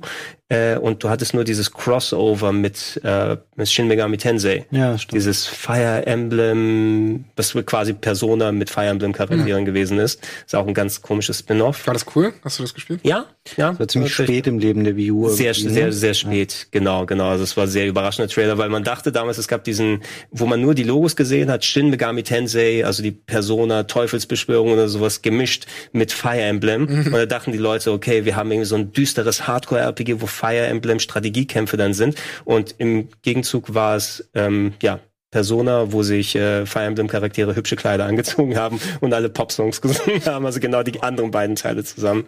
Ähm, das Game hier erinnert mich ein bisschen, ich weiß nicht, ob ihr mal Legend of Heroes Trails of Cold Steel ich kenne das aber ähm, nicht gespielt. Also ein bisschen der Persona-Vergleich kommt da auch so mit rein. Strategiemäßig von den Kämpfen her Grafik schön aufgewertet, ist ein bisschen rucklig, finde ich. Mhm. Ähm, wenn man, ich habe sie hauptsächlich im Dock-Modus gespielt, also da siehst du schon einen Abfall, was die grafische Qualität angeht, mhm. weil, die, weil die Switch eben nicht so viel so viel machen kann und es war schon arg rucklig häufig in vielen Situationen, speziell wenn du in deiner Hubwelt unterwegs gewesen bist, die eine große Militärakademie ist mhm. und ähm, bisher so von den paar Kämpfen, die ich gemacht habe, die, Geschichte ist eingefärcht in so das ist, sind äh, eine große Militärakademie und du kommst da als Jungprofessorin oder Professor hin, je nachdem, was für einen Charakter du gemacht hast, und darfst dich entscheiden, als äh, Leiterin einer von drei Fraktionen da zu sein, die eigentlich befreundete Länder sind und das sind deren junge Könige oder Nachfahren, ähm, die da sich trainieren lassen wollen, um später ihre Länder anzuführen. Und ich schätze, es wird wahrscheinlich auf irgendeinen Konflikt herausgehen, dass man später dann richtig alle bekämpfen muss. Ähm, aber es fühlt sich mehr so ein bisschen wie Schulsimulation an und zwischendurch sind so mhm ähm, Strategiekämpfe. Du kannst auch hingehen und fischen mit denen oder romantische Optionen dir aussuchen und andere. Das ist ja tatsächlich gar nicht. Oh. Äh, aber allein schon wegen dem Strategie, wegen des Strategieaspekts. Hast du denn jetzt aber ein Haus gewählt oder hast du mehrere Hab mal reingeschaut? Eins, ja. ähm, du musst recht früh dir dein Haus aussuchen, also nicht direkt am Anfang, du hast so eine Testmission und dann es wird auch sehr symbolisch deutlich dargestellt, oh, das ist die rote Gruppe, das ist die blaue und das ist die gelbe, ist dann auch eingeteilt in die typischen Klassen in dem Spiel. Hufflepuff, da, Gryffindor oder? Da, guck mal, da hat die Regie auch nochmal Hufflepuff Gryffindor hat die Regie mal von da. Guck mal, so sollte das aussehen, ja. wie der Trailer da abläuft. Ähm, die stehen auch repräsentativ für die verschiedenen Charakterklassen. Du hast äh, also äh, welche die physisch angreifen. Du hast die Magier-Truppe, die und äh, die gelben sind, glaube ich, die Bogenschützen, ne? dass du den Fokus jeweils auf eine der Sachen hast. Und das funktioniert alles hier nach dem Schere-Stein-Papier-Prinzip, mhm. welche Einheit gegen welche andere da am besten geeignet ist. Ähm, und ich habe mich für die rote Truppe erstmal entschieden, die natürlich dann auch einen Rattenschwanz mit anderen Figuren nach sich zieht, mit denen du dann romantische Optionen haben kannst, wenn denn nötig. Ich, ja, und das sieht voll wertig aus, diese Zwischensequenz. aber nur die Cutscene, ne? Ja, ja ich meine die Zwischensequenz ja. allein schon. Einhaken, weil du das jetzt schon äh, gesagt hast mit den romantischen Optionen ich finde eher, ich bin eigentlich hätte ich mich früher mal als Fan dieser Art von Spiele äh, beschrieben. Ich habe auch gerne zum Beispiel Wargroove gespielt mhm. vor einigen Monaten, was mhm. ja sehr in der Tradition alter Fire Emblem Spiele steht. Ich finde für mich persönlich profitiert gerade die Fire Emblem-Reihe nicht davon, dass es eben romantische Optionen eingeführt wurden, dass du jetzt sagst, man kann da noch ähm, fischen. Wahrscheinlich spielt auch noch generell dieser Alltag an der Schule oder Akademie ja. so eine Rolle. Ich finde die ganze Draufkippen von Sachen, die über diese reinen Kämpfe hinausgehen, die fand ich immer spannend. Und da kann man ja auch rumexperimentieren und man kann versuchen, die optimale Taktik zu finden. Aber diesen ganzen Überbau, gerade bei Fire Emblem, das hat auf dem 3DS schon angefangen, wo nach dem Awakening kam ja später ein Spiel, was aus zwei einzelnen Spielen besteht stand, die ähm, so Genau. komplimentierend aufgebaut waren. Echoes war das, oder? Ich weiß gar nicht mehr, da gab es noch, noch ein Ich weiteres glaube, das eine mit Birthright und das andere hieß irgendwie Pipapo, ich weiß es nicht mehr. Den dritten Part als Download. Auf jeden Fall, das schreckt mich eher ab. Ich will das gar nicht. Ich möchte nicht, dass diese Spiele so gigantische ähm, Überbauten noch bekommen. Und jetzt gerade bei Fire Emblem Three Houses ähm, habe ich gelesen, dass der Producer selber sagt, er braucht 80 Stunden für eins der Häuser und er braucht 200 Stunden für das gesamte Spiel. Da denke ich mir so, ey Leute, ich, hab, ich investiere keine 200 Stunden in, in ein Strategiespiel, von dem ich dann vielleicht effektiv 80 Stunden Strategiemissionen mache und der Rest ist irgendwie außenrum Kram. Aber wie ich möchte das gar Klar, nicht. aber wie gravierend sind denn die Unterschiede zwischen den Häusern? Also hast du wirklich 80, so, so einen hohen Spiel, äh, Wiederspielwert, dass du 80 Stunden hast, äh, wo, wo was passiert, also wo die Story erzählt wird, die dann komplett anders ist als die anderen 80 Mhm. äh, Stunden? Oder ist es, ist es eher ähnlich und du hast kleinere Veränderungen? Das kann ich jetzt noch nicht konkret sagen. Es ist immer unterschiedlich bei den Fire Emblem-Spielen. Ähm, du hattest ja zum Beispiel diesen einen ähm, 3DS-Teil, von dem Fabian gesprochen hat. Bei dem war es so, dass du quasi ähm, zweieinhalb Spiele statt zwei bekommen hast, weil du hast die Hälfte, die erste Hälfte war gleich bei beiden Versionen und wenn du dich dann einen bestimmten Punkt entschieden hast, waren auf einmal komplett unterschiedliche Games draus geworden. Jetzt kann ich nicht sagen, ob das einfach nur drei Facetten einer Geschichte sind, dass du einfach drei Perspektiven hast mit eigenen Missionen oder ob die wirklich voneinander getrennt sind und du tatsächlich wirklich eigenen Gameplay-Part hast. Ich werde mich hauptsächlich erstmal auf diese eine Storyline konzentrieren und dann zum Vergleich mal noch ein paar andere anspielen, aber ich bezweifle, dass ich auch innerhalb von den zwei Wochen jetzt da auf meine 200 Stunden komme. ja, ich weiß nicht, Ähm, dir, wie schnell du immer Yakuza und so durchspielst. Also Ja, aber aber ja, aber Yakuza fließt auch schon ganz gut hin. Ne? Also da bin ich auch meist wirklich mit dabei und mache immer viel Kle Kleinkrams. Hier bin ich aber auch das, was Fabian ausgeführt hat, bei dir auch. Ich brauche nicht unbedingt diesen ganzen, wie nennt man so schön, Waifu-Simulator, glaube ich, haben es die Leute genannt. Äh, einfach, dass du nochmal dieses Drumherum hast und die Affektion zwischen den einzelnen Mitgliedern und zwischendurch irgendwie mit äh, Leuten, du kannst mit Leuten essen gehen und steigerst die Affektion ich untereinander. weiß nicht, bei Persona ist das eigentlich das, was es für mich ausmacht. Ja. Also neben dem coolen Kampfsystem und so. Deswegen mag ich bei Persona auch nicht so gerne. Ja. Ach so, okay. Aber per, per, Persona ist das auch das Konzept der Sache. Und hier die Fire Emblem-Spiele haben ja mal als sehr eigentlich ist es eine Ansammlung an Strategie-Maps gewesen, ja, wo du noch mal ein bisschen Talk zwischendurch drin hattest. Ne? Ähm, und hier ist der Talk natürlich so ausgeweitet worden. Ich denke einfach, weil das so erfolgreich geworden ist durch die 3DS-Teile und ähm, die ganzen Verkupplungssequenzen, ähm, das hat ja einfach dafür gesorgt, dass die Serie mega erfolgreich gewesen ist im Westen. Und ich denke mal, jetzt sind sie auf dem Pfad, wo sie von da aus weitermachen. Ja, das gleiche wie bei Legend of Zelda. Also nicht, dass du da Verkupplungsoptionen hast, aber nachdem jetzt Breath of the Wild so erfolgreich war, kannst du deinen Arsch drauf verwetten, dass jetzt alle Spiele Breath of the Wild sein werden, die sie nochmal rausbringen. Na, und äh, wenn sie dann die großen Zeldas angehen, das wird hier recht ähnlich sein. Ähm, bisher finde ich es okay. Ne? Also das, weil das reine Kämpfen hat immer noch die gleichen Sachen, wie man sie vorher kennt, ist eben so semi-tief von den Optionen, die man hat. Es gibt eine Terran Effects Chart. Das bedeutet, je nachdem, auf welchem Untergrund du bist, verändert sich so die Angriffsfähigkeit. Wer mit welchem Charakter wie steht, die unterstützen sich dann auch im Kampf. Zum Beispiel die eine greift stärker an, wenn sie neben Frauen steht und andere Geschichten. Jeder hat so seine ganzen Eigenheiten, die man achten und trainieren kann. Aber es war bis jetzt noch nicht so tief, dass ich sagen würde, das ist jetzt was für Hardcore-Strategen. Es ist eher, äh, ich denke mal, es wird noch komplex, aber zu Beginn fühlt sich an wie jedes andere Strategiespiel auch. Mhm. Wir können ja mal bei aktuellen Spielen bleiben, denn äh, ich habe Sea of Solitude gespielt. Das ist ein äh, EA Original Game. Also EA hatte so ein äh, Indie-Programm, das nennt sich EA Original. Da kamen Spiele raus wie Fee oder auch äh, Way Out und, und ein paar andere Titel. Äh, Unravel war auch eins davon. Und in diesem Rahmen kam eben auch Sea of Solitude. Das ist eigentlich von ähm, Das Deutsche, ne? ja, es ist ein deutsches, also es ist ein Berliner Studio, sind nur zwölf Leute tatsächlich. Yomai Studios heißen die. Äh, klingt eigentlich bayerisch, aber kommt tatsächlich aus. Jamai. Jamai. Jamai Studio. genau, kommen allerdings Okay. aus. Vielleicht könnt ihr euch noch dran erinnern, letztes Jahr auf der E3 war die ähm, Chefentwicklerin sogar auf der Bühne. Das war so ein Hardcore deutscher Dialekt, ähm, aber es war irgendwie doch auch sympathisch, wie ich finde. Ähm, aber zu der, äh, dazu kommen wir später noch. Ein Ähm, schöner Trailer. Cornelia aber, ne? Gerbert heißt sie, genau. Und man hat sich viel davon versprochen. Es ist ein sehr ähm, ja, autobiografisches Werk. So würde ich es mal nennen. Also das sind auf jeden Fall Phasen, die sie selbst durchlebt hat. Äh, dir wird ein abstraktes Berlin präsentiert. Ähm, man spielt die junge Kay und sie selbst ist mehr oder weniger diese Kay. Äh, Das ist ein abstraktes Berlin.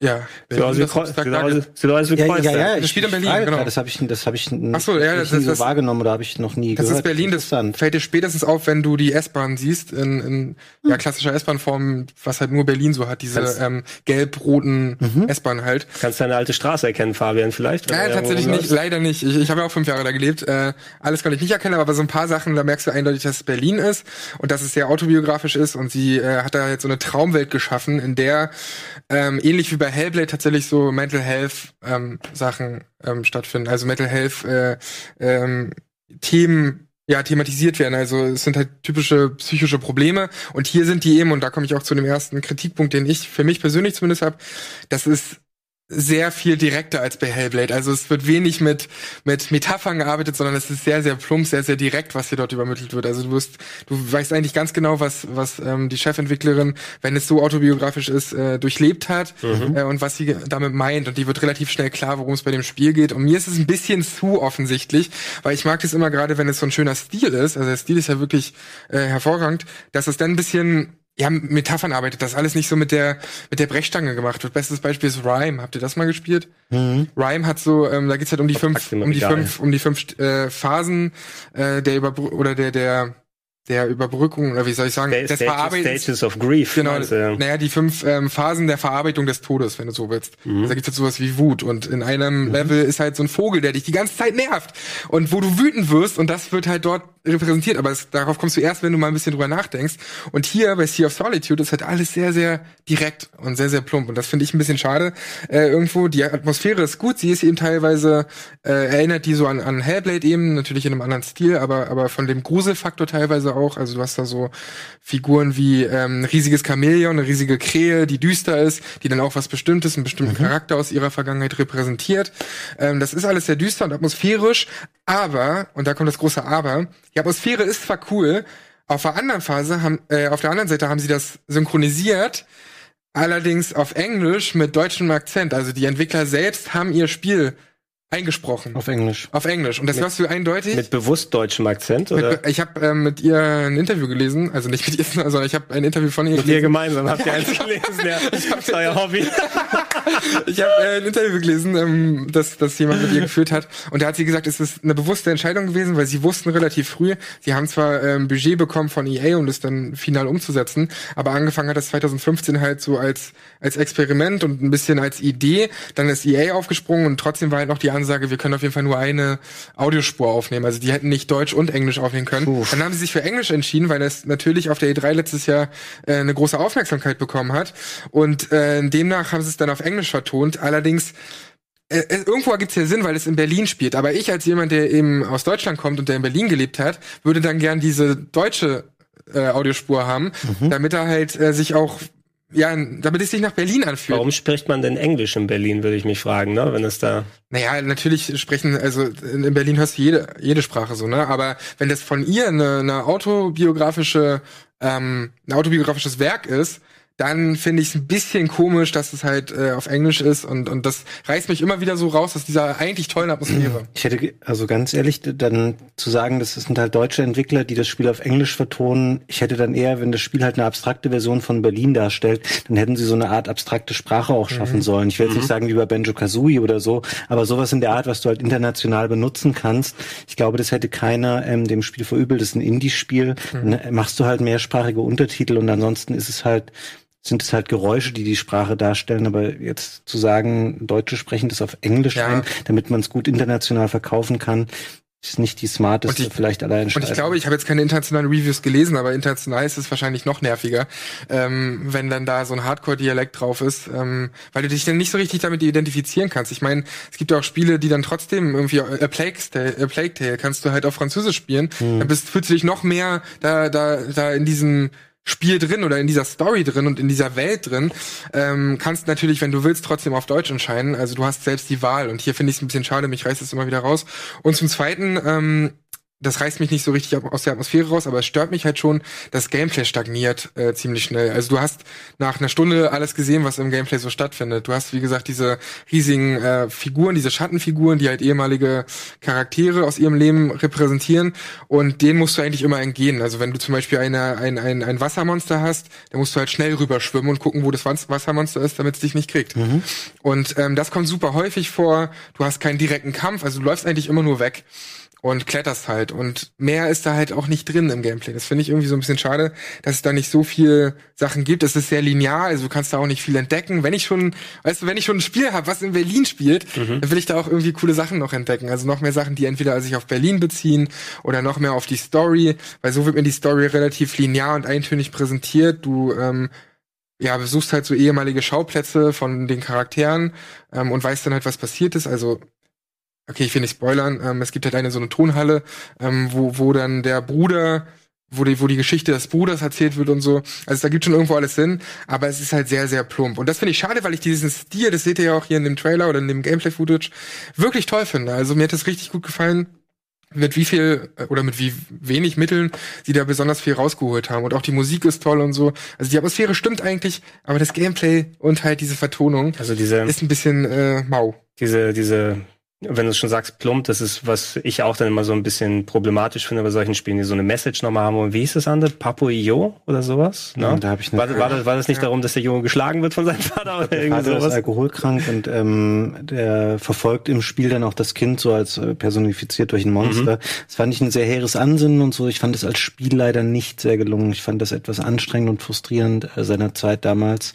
Ähm, aber ja, das ist ein bisschen das gleiche Problem vielleicht. Spricht nichts dagegen, solche Ideen zu verpacken, aber du musst mal gucken, wie du es machst, ohne ja, das ist ich, so. Ich mag das, dass solche Spiele eben äh, auch sowas thematisieren. Das ist auch wichtig, weil Filme und Bücher und was ich machen das seit Ewigkeiten, Kunstwerke. Ähm, aber die machen es halt immer ein bisschen abstrakter. Und hier ist es mir ein bisschen zu direkt, auch wenn der Stil eigentlich ja abstrakt ist. Aber diese Erzählung, die ist dann schon sehr, sehr direkt. Äh, insgesamt finde ich, äh, solider Titel, äh, ist nach drei, vier Stunden oder sowas vorbei, also relativ schnell dann auch. Äh, kann man sich mal geben, aber ist jetzt nicht das, was ich mir erhofft habe. Und da muss ich auch sagen, in diesem EA Originals Programm mhm. war bisher für mich kein Kracher dabei. Also ich finde Unravel mhm. cool, ich finde Fee, hat, ja, fand ich auch okay. Ich fand Fee erstaunlich gut. Ich finde, es ist sehr untergegangen. Mir hat es eigentlich schon echt viel Spaß gemacht. Echt? Hast du es auf der Switch? Ich habe es auf der Switch gespielt. Nee, ich habe es vorher schon gespielt auf PC oder PS4 oder Xbox, ich weiß nicht mehr genau.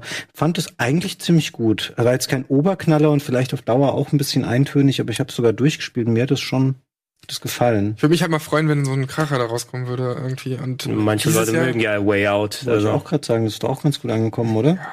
Aber das ist auch da wieder sehr, sehr plump. Äh, ich mag diese Inszenierung und sie haben ja auch so John Woo-Elemente und so reingebracht, was halt mega cool ist. Und diese It's a crazy game, you know. ja, genau. Wir put in this and this. Da gibt's ja in diesen Krankenhaus so Kamerafahrten, ähm, du spielst ja immer zu zweit und also zwei Charaktere und dann geht die eine Kamera von dem einen Stockwerk ins andere und dann machst du bei dem direkt weiter und so. Also die Inszenierung ist super cool, aber was die dann da hinten raus mit den ganzen Twists und noch einer und noch einer, das ist mir dann auch irgendwie zu plump. Also ich habe ein Problem anscheinend mit plumpen Spielen. Also orientiert sich nur an den anderen Spielen von EA. oh. oh, kann man fast sagen. Oh, ich habe gehört, dass man jetzt Battlefront 2 mittlerweile spielen kann.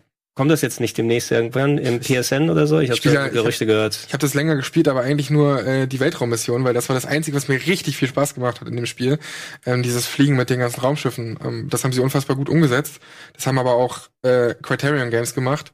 Und nicht, also da haben die sich das äh, unterteilt. Ah. Criterion Games hat diesen Flieg Fliegerpart mhm. gemacht, äh, dann DICE natürlich das Hauptgame und ich glaube, Motive haben die Story gemacht. Ja, das ist dann nicht so nicht so ein Fall wie bei einem äh, No Man's Sky oder so, wo du sagst, okay, als das Spiel rausgekommen ist, war es nur scheiße.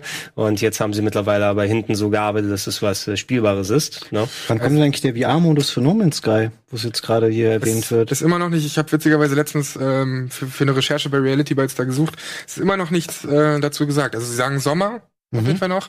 Aber ob es jetzt im August sein wird, ja, eigentlich müsste es ja im August spätestens sein. Ähm, oder ob sie es dann doch auf September oder sowas packen, das weiß ich nicht. Ähm, aber da freue ich mich schon sehr drauf. Das werden wir in der Sendung sicherlich auch behandeln. Hm. Werden wir uns ja. angucken, ja. Wir haben gleich noch ein paar Themen, über die wir quatschen wollen, bevor es mit dem Chatduell weitergeht. Ich würde sagen, wir gehen noch mal kurz in die Werbung. Dann darfst du, Sandro, auch ähm, drei Fragen zu Judgment stellen. Dann haben wir das hinter uns yes. und äh, schließen diese Sendung dann ab. Bis gleich. Nasty boy.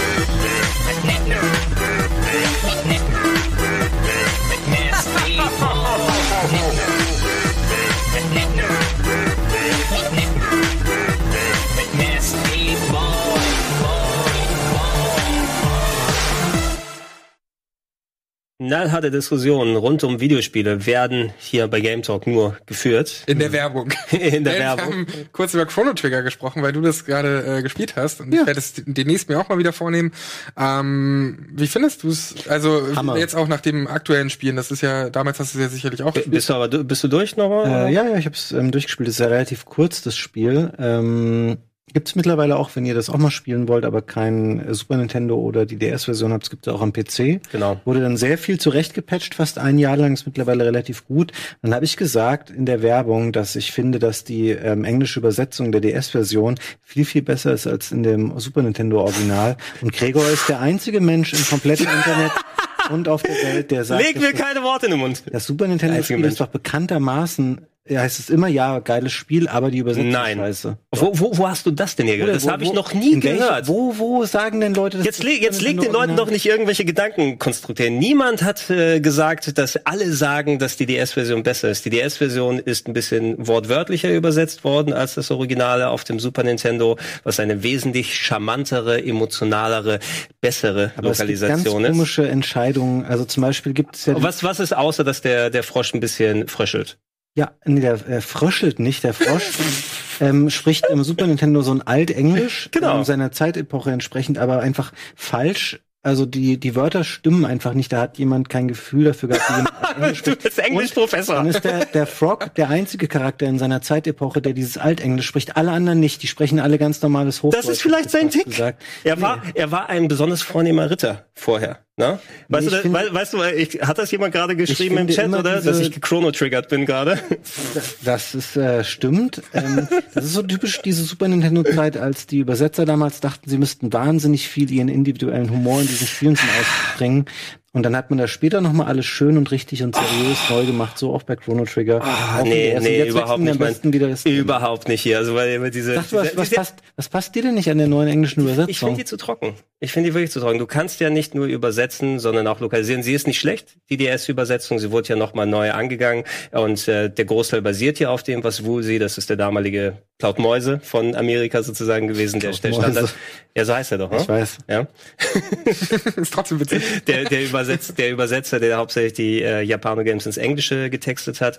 Und der hat sich ein paar gewisse Freiheiten genommen, einfach weil da auch Limitationen in der Zeit und ähm, im Platz auf dem Modul gewesen ist. Aber gerade die Chrono Trigger-Übersetzung ist äh, etwas, das trotz dieser kleinen geschmäcklerischen Sachen, die mit dabei sind, finde ich, die wirkt wirklich echt aus einem Guss. Und nachdem ich die DS-Version gespielt habe, fehlt da viel, nicht jetzt nur von Charme, also von mir aus, dann kann Frog dann ohne diesen Dialekt und so weiter sprechen.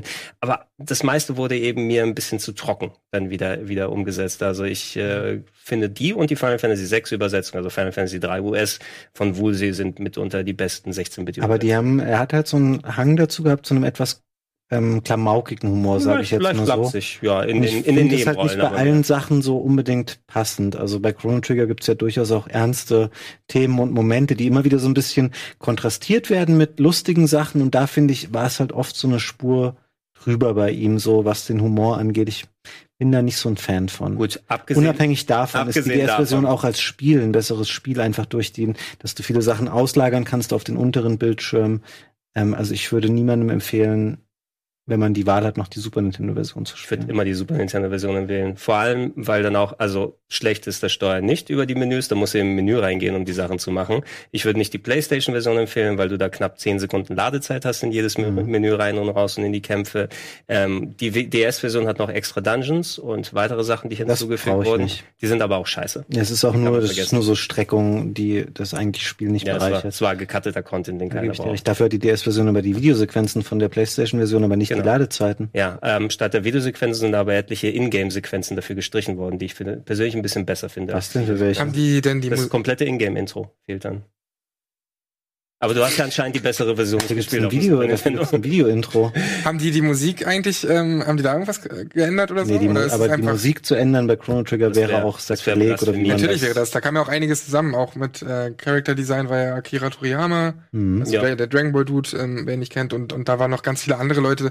Von Final Fantasy kam noch aus der Seite was und Und in dem anderen Department war der noch, also da kamen einige fette Entwickler zusammen. Ja, Im Endeffekt die Leute von Dragon Quest und Final Fantasy haben geme gemeinsam mit den Dragon Ball Leuten das beste Spiel aller Zeiten gemacht. Quasi. Kann man so sagen. Das ist wirklich ein sehr gutes Spiel. Ich weiß gar nicht, wie wir jetzt darauf kamen, nur weil wir uns in der Werbung darüber unterhalten haben. Ja, ja. ja das mussten wir noch mal klären hier. Ja, wir, mussten, wir mussten das noch, noch mal machen. Aber wir machen mal, wir machen mal irgendwann eine Folge Gamefights nur Chrono Trigger von vorne bis hinten. Dann bin, bin ich die DS-Version, du bist die Super Nintendo-Version und du bist die, darfst dir aussuchen, ob du die Playstation okay. und die PC-Version sein möchtest. Puh, okay. Äh, PlayStation. Also Chrono Fights announced. Mach, mach. Chrono Fights würde ich spielen. Ganze, eine ganze Staffel gleich mit zehn Folgen. Ähm, Fabian, du hast das gespielt, wir haben was drüber gesprochen, du hast noch auf dem Game Boy 1 gespielt. Ich glaube, da können wir uns ein bisschen mehr einigen, weil es da nicht so wirklich Versionsunterschiede gibt. Ist für mich das beste Game Boy Spiel von allen. Ja? Alleyway. Nein, ähm, natürlich. Ähm, Donkey Kong. Aber Donkey ich weiß Kong. gar nicht, ob wir jetzt diese rare Sendezeit, ich, ich gebe sie auch gerne noch ab, damit wir noch über 1980X ein bisschen sprechen können. können. Wir machen. Ähm, ja. Aber sag nur, das ist das geilste Spiel. Es ist das, da können wir uns auf einigen, das beste Gameboy-Spiel ja. tatsächlich.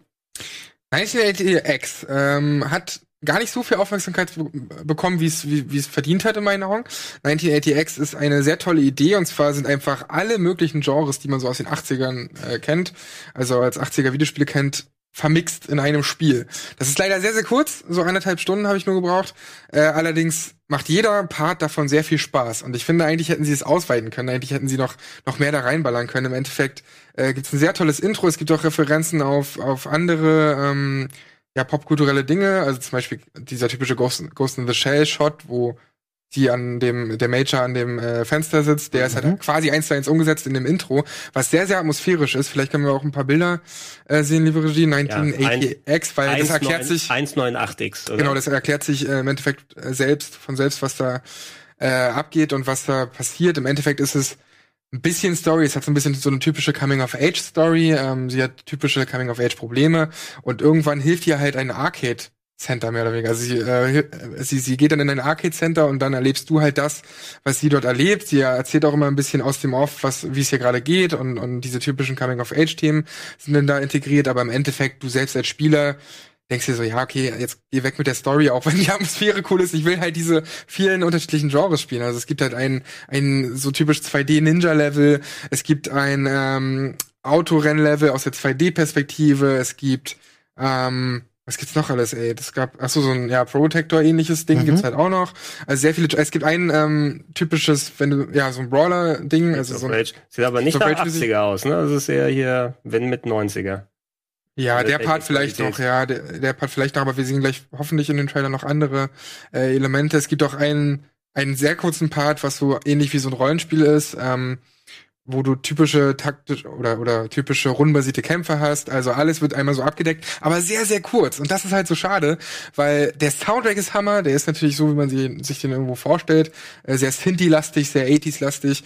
Ähm, aber wenn sie das alles noch gestreckt hätten auf drei Stunden, dann wäre das irgendwie schöner gewesen, weil so hatte ich anderthalb Stunden, die super spaßig waren, wo jedes Element mhm. super viel Spaß gemacht hat und wo die Story, naja, mein Gott, wenn sie da ein bisschen was drüber erzählt, schon ziemlich atmosphärisch ist, dann ähm, macht es schon sehr, sehr viel Spaß und spielt sich alles wirklich gut. Das musst du ja auch erstmal hinkriegen, dass du diese das diversen stimmt. Genres, dass die nicht irgendwie laggen oder du merkst, ey, das haut hier überhaupt nicht hin, das frustriert total, ähm, sondern das, das ist alles ziemlich cool umgesetzt. Ähm, ja, also mir hat es sehr viel Spaß gemacht und im Endeffekt ist es genau das, was man erwartet, wenn man sich diesen Trailer anschaut. Hat übrigens Kollege Denzel am Sender auch schon gespielt, ne? Ach, hat er? Weil ähm, ja. er hatte das an seinem Platz gespielt und da hatten wir nämlich drüber gequatscht, so bin ich drauf gekommen. Ich hatte zwar irgendwann mit ihr erst zusammen mal den Trailer geschaut, wusste allerdings nicht, dass es schon draußen ist und dann hat ähm, Dennis das an seinem Platz gespielt. Ja, das hat er dann, glaube ich, gleich direkt auch auf dem Sender gespielt. Ach cool. Ja. Gibt's halt für 10 Dollar ähm, bei Steam oder 10 Euro halt bei Steam. Ähm, Finde ich. Ist PC only? Ja, ne? Äh, ja, wobei ich mir das auch eben wieder typisch für die Switch vorstellen kann. Das, das, das, das klingt wie sowas, das nochmal portiert wird auf Genau, ich wollte gerade sagen, um das bin, Geld reinzuholen. Bin mir ziemlich, genau, ich bin mir ziemlich sicher, dass das noch portiert wird. Äh, macht insgesamt viel Spaß. Hätte hätt gern länger sein können, aber wer sagte nicht, dass die äh, das noch erweitern. Also ich ja. kann mir vorstellen, wenn jetzt viele Leute das kaufen und wenn sie einen Erfolg damit haben, dass sie das dann nochmal erweitern und weil da kannst du ja mehrere Sachen einfach umsetzen. Ja, ich, ich habe schon Bock, dass ich mir das nochmal anschaue, weil ich habe den Trailer auch erst so kurz vor Release das erste Mal gesehen. Das mhm. ist ja anscheinend auch schon mal ein bisschen länger in Entwicklung. Auch die Idee von so einer Minigame, sagen mit mehr Aufwand, ist ganz cool. Ähm, ich höre diese ganze Sinti-Musik sehr gerne immer noch, aber irgendwie so diese, diese 80er-Ästhetik, Ja, Mittlerweile äh, ist das schon, schon sehr oft bestellt ja, worden. Ja, und, ne? und, jetzt, wo auch Stranger Things Staffel 3 rausgekommen ist, und jetzt geht's bei dem Spiel natürlich auch auf Coming-of-Age-Kram, so typisch 80er. Ähm, und teilweise hat's auch Elemente, die du jetzt natürlich auch bei, äh, bei Stranger Things siehst. Es ist dann irgendwann auch genug. Ich liebe die 80er, ich liebe die Musik, ich höre, äh, ich habe eine riesige 80s-Playlist, die ich immer wieder gerne höre, fast wöchentlich. Ähm, und die Spiele natürlich, klar, sowieso. Wir sprechen in dem Game Talk geführt, äh, über, Meine, über wann, die Herkunft von solchen Spielen. Wann war, wann war Far Cry 3 Blood Dragon? Es war 2010, 2011? Dann ja. war eigentlich der Drop schon gelutscht. Was nee, jetzt? das war viel später. Ja, bist du dir sicher? Ich würde nach, sagen 2013. Nach Game One Zeiten erst. Ich check das mal, ne? Ich würde vermuten 2013 so. 2013 nee, nee, 15. Echt? 15 Uhr. Bist du dir sicher? Nee, Und ich finde, ja. irgendwann ist, ist es halt auch genug, ja. Äh, ja, aber ähm, ich, wie gesagt, ich bin bei dir auch ich als jemand, 2015 äh, jemand, der in den 80ern aufgewachsen ist, äh, hat natürlich 2013 30. Ja. April 2013. Weil du machst es dir ja schon damit, äh, ich weiß nicht, ob ihr jetzt Stranger Things Staffel 3 gesehen habt, also darum soll es natürlich im, im Bada Binge oder so gehen, aber äh, du machst es dir dann relativ einfach, wenn du dich immer nur auf die 80s-Elemente beziehst. Mhm. So ist es hier natürlich auch. Wenn die mit der Nostalgie spielen und einfach äh, das zeigen, was du eh liebst, in, in einer bisschen anderen Form, dann machst du dir es ziemlich einfach Gut. damit. Und dann, ähm, dann, dann, dann äh, vernachlässigst du halt sowas wie Storytelling. Oder sie, sie zeigen aber dann meist außen ja immer exakt die gleichen Sachen, die dann da bespielt werden. Ja, Guck mal, also wenn ich dann noch mir ein Logo angucken muss, wo da erstmal ein auf dich zuscrollendes Grid aus Neonlichtern kommt und dann irgendwie so eine blaue ja. Schrift erscheint, also schon okay. Ja. Du musst es natürlich auch irgendwie sofort erkennbar machen. Wie ist das eigentlich jetzt mal die, die Kids von morgen und übermorgen? Kriegen die auch ihre Retro 2000er und 2010er Klar. und 20er, aber was sind denn Erkennungsmerkmale? Fortnite in 50 Jahren, das ich Wie willst du denn jetzt, oh, weißt du noch damals? Das aktuelle Jahrzehnt, wie willst du das denn audiovisuell das, für Leute später erkennbar machen, dass die sagen, ach ja, das waren ja die 2010er, weil die alle diese lustigen Hosen tragen oder so? ich weiß nicht, ob wir das natürlich, die jetzt nicht unbedingt direkt in der in der Kultur so verankert waren in den 2000ern, ob das so erkennbar für uns nicht ist wie die 80er und die 90er, die du sehr deutlich voneinander trennen kannst. Vielleicht gibt es da eine ganze ähm, Subkultur, die ähm, dass du sofort klar, ah ja, natürlich, wir haben da äh, MP3-Player das erste Mal gehabt. Wisst ihr nicht noch? 2004? Ja, aber das sind ja nicht so starke mhm. Sachen, die du ähm, so audiovisuell dann weiß, später mal darstellen kannst. Nicht. Ich glaube, wir leben in einem völlig langweiligen, alles, alles Jahrzehnt, ja, wo einfach das gar nicht später erkennbar sein wird. Vor allem, weil, viel, weil viele Leute sich auch einfach 80s-mäßig oder 90s-mäßig kleiden und so. Also das ist ja, Du hast ja alles, gerade jetzt, was in den letzten 50 Jahren gefühlt abging, äh, verteilt so. Also du hast nichts Elementares, sei es in der Kleidung, sei es in der Musik. Es gibt so ein breites Feld an Musik, sei es in, ähm, in, in Videospielen oder mhm. so, gibt's halt so breite Felder, dass das eben nicht so eine Identität hat. Ja, solche, solche Nostalgiewellen, ich hatte vor einiger Zeit auch mal eine Retro-Clip-Folge draus gemacht. Das ist natürlich alles immer sehr fließend, weil du nicht alles exakt dann auf eine Gruppe beschränken kannst. Aber du kannst ganz grob sagen, dass du immer so mal so alle 30 Jahre so Nostalgiewellen hast. Ne? Dass in den 2010ern irgendwas kommt, was in den 80ern funktioniert hat, weil da die Kids, die damals groß geworden sind, sind jetzt in den produzierenden Positionen. Ne? Sie machen Spiele, sie machen Filme, sie machen mhm. andere Sachen und da zitieren sie natürlich die Sachen, die sie als Kids geil fanden und auf einmal gibt's dann wieder die Retrowelle. Die 90er sind ja auch schon über uns hereingebrochen, da gab's ja auch schon 90s Movie oder wie sie dann alle heißen und irgendwann dann auch, oh, wisst ihr noch Fresh Prince damals, als mhm. Will Smith noch zwei Arme hatte? Keine Ahnung. Ne? Das kommt auch alles noch über uns. Er hat zwei Arme mehr? Ja, irgendwas. Ne? Also, Vor allem, es ist auch ein bisschen absurd, wenn du dir vorstellst, bei der Binge in 30 Jahren zum Beispiel, ne? Ähm, was besprechen die dann als Serien von heute? Ist es dann Stranger Things, obwohl die ja eigentlich in den 80ern spielt wiederum? Also, also es ist so, die, die Stranger Things basiert ja komplett auf 80er und spielt in den 80ern. Der, der, der Chat sagt's ja auch noch hier. Ich bin sehr gespannt, wenn die Kids dann ankommen und sagen, hey, ich habe voll Nostalgie auf erste Staffel Game One von 2006. ja, das ist ja auch schon 13 Jahre her. Meint ihr, jetzt machen noch Schröck und Donny dann bei der Binge in 30 Jahren? Ja. Wahrscheinlich hat Donny dann schwarze Haare. Donny und Marco machen das. Donny und Marco? Ja. Das wäre schön, wenn Donny plötzlich schwarze Haare kriegt. So ja, mit 70. Das ist unser Benjamin Button, ne? Seine Haare altern rückwärts. Das ist ja wundervoll. Ähm, wie viel Zeit haben wir noch, Sandro? Äh, eine Viertelstunde. Wir können noch ähm, nicht allzu lang, aber es wird ja einige Leute doch interessieren und da sind wir auch wieder zurück in der Realität und zwar oder in der, in der aktuellen Zeitlinie wenn man so will, und zwar Judgment, mhm. Gregor. Judgment ist ja von den Yakuza-Machern, spielt aber ähm, nicht irgendwie vor, vor 20 Jahren oder so, sondern ist ja aktuell, richtig? Genau, stell, stell du mir Fragen und ich gebe dann Antworten, bevor ich dann einfach das war, anfange zu das war, das war, hoffentlich nicht, das war hoffentlich nicht die erste. Nein, nein, okay, okay. Drei Fragen. Also, du kannst auch gerne mehr, nur ich, äh, ich weiß ja, die Leute wollen nicht wieder, dass ich dann rante die ganze Zeit darüber. Äh, stimmt, aber also Judgment. Ähm, erzähl uns doch einfach kurz, worum es geht aber auch vor allem, äh, was mich interessiert, ich habe jetzt nicht so noch nicht so viel reingespielt, was mhm. sind denn die elementaren Unterschiede oder fühlt es sich wirklich eins zu eins wie ein, wie ein Yakuza an, nur mit anderen Charakteren?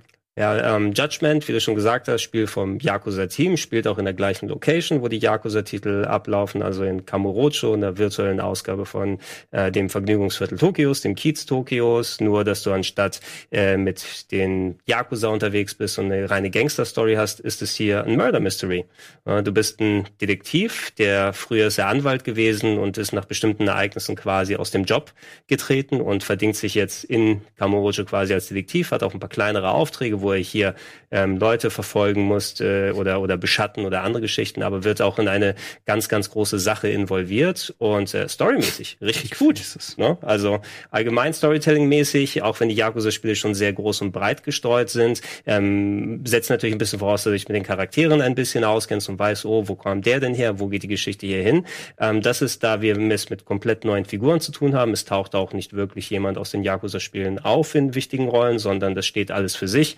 Es ist eher wie, man muss es sehen, ähm, es werden ja viele Filme in New York produziert, ne, die in den gleichen Straßen sind, aber nur weil ähm, dann irgendwie Al Pacino da rumläuft ja. und Spider-Man in der gleichen Straße äh, herumschwingt, heißt es nicht, dass die Filme miteinander verknüpft sind. Ähm, die Geschichte fand ich echt gut, muss ich sagen. Ne? Auch spannend aufgebaut, interessant. Die können Storytelling-technisch ja eh einige Sachen dann anstellen und haben mich bis zum Ende dran behalten. Es ist echt ein ganz gutes Murder-Mystery geworden, auch von den Charakteren her interessant. Die konnten nicht komplett darauf verzichten, Yakuza Figuren damit reinzutun. Die spielen doch in der Story eine ziemlich gewichtige Rolle. Ich hätte es ganz nett gefunden, wenn man mal nicht mit Gangstern oder mhm. so zu tun hat wieder, ähm, weil du brauchst ja auch Kämpfe, die dich dann kaputt hauen wollen und unser äh, Detektiv-Ex-Anwalt äh, kann anscheinend auch total akrobatisch herumkicken und fliegt äh, an Häuserwänden entlang und kickt alle tot. Also ansonsten es spielt sich ähnlich, aber es ist eben eine andere Ausrichtung. Und es sind Drohnenrennen dabei. Wie ja. cool ist das denn? Die sind geil. Ja, ja. Äh, Rennen machen Spaß. Und zum ersten Mal ist ja eine deutsche Vertonung, also zumindest deutsche Untertitel, deutsche nicht, nicht Vertonung, ja. deutsche Untertitel äh, dabei. Sind die gut oder findest gibt's da Fehler? Findest du noch in meinem, habe ich das per Insta gepostet, den Screenshot? Du hast es auch bei uns auch in, Check, in, in check mal, ob du den findest, ob du den, bei, ich glaube bei Insta hatte ich den noch mal gepostet oder sowas. Ähm, ich habe es ausprobiert, ich spiele diese Sachen grundsätzlich, weil ich durch die Yakuza-Spiele gewöhnt bin mit ähm, englischen Untertiteln und japanischer Sprachausgabe, mhm. weil es einfach auch so in Japan verwurzelt ist, dass ich mir kaum vorstellen kann mit anderer Sprachausgabe. Du hast jetzt auch englische Sprachausgabe drin, die per se gelungen ist. Die Sprecher sind und so weiter gut, aber ähm, ich finde es ein bisschen befremdlich, wenn ich da durch japanische Straßen laufe und du quasi mit, mit Verbrechen und Gangstern zu tun hast mhm. und die dann anfangen ähm, zu schimpfen und andere Sachen zu machen. Und dann, hey, you bitch, fuck you, shit und so weiter. Und das, das fand ich befremdlich, deshalb habe ich das weggemacht. Und da haben wir einen Screenshot, wenn wir auf dem Laptop da machen können. Da sehen wir ein bisschen was von der deutschen Lokalisation. Du kannst vielleicht einmal äh, vorlesen, Sandro, gleich, was da steht. Oh Gott. Ich, ich hab Soll einfach, ich das wirklich tun? Ich habe einfach mal nur einen, einen Screenshot dann gemacht. Aber erst, wenn wir ihn sehen. Äh, liebe Regie, können wir bitte mal auf. So, sonst denkt man doch, dass du dir das selber ausdenkst. Das, äh, deutschen das Texte hast du dir doch garantiert selber ausgedacht. Ich sehe da typische Gräbervokabeln. die, hat mich, die hat mich gerne fragen können. Ne? Ich hätte denen gerne geholfen, was bestimmte Formulierungen angeht. Äh, deutschen Texte sind aber ganz gut. Ne? Also man kann es auch problemlos komplett in Deutsch getextet dann spielen, kann sich aussuchen, welche Sprachausgabe drin ist. Äh, man sollte sich bewusst sein, aber ich glaube, dass die deutschen Texte auf der japanischen Sprachausgabe äh, und nicht auf der englischen Lokalisation basieren. Das heißt, du hast dezente Unterschiede gegenüber dem englisch gesprochenen mhm. und dem mhm. deutschen getexteten. Ich glaube, ich muss jetzt wirklich vorlesen, ohne dass wir das sehen. Das ist ja okay, War mal getrennt, damit die Leute das rausschneiden können, den Clip. Willst du den Kontext vielleicht noch vorher erläutern, in dem das auftaucht? Du sagst es erstmal, ich sag danach den Kontext. Also, da wären Titten, Möpse, Glocken, Melonen, Hupen, Milchtüten, Euter, Spaßbommeln. Soll ich weitermachen? Ja, gerne, mach doch weiter. Spaßbommeln. Da hatte ich gerade mit äh, einem äh, Charakter gesprochen, der mich einladen wollte in ein Etablissement, wo es anscheinend all diese ah. äh, Sachen gibt. Und ich habe natürlich als ehrenwerter Detektiv zugesagt. Das ist ein bisschen wie diese schon Dusk Till Dawn Szene, wo man da eingeladen jetzt, wird. Jetzt blenden sie es ein, weißt jetzt du? Jetzt blenden sie es ein. Jetzt, Aber Spaßbommeln gefällt mir gut. Also Spaßbommeln ist gut, ja. Das hört man selten, ne? Spaßbommeln ist mal... Da hat, da hat, da hat jemand Spaß ge gehabt, wirklich ähm, sich äh, Analogien da auszudenken. Guck mal, jetzt haben die Leute Bock hier. Pix, Pixeloni schreibt, jetzt habe ich Bock auf das Game. Also jetzt, das hat ihn überzeugt.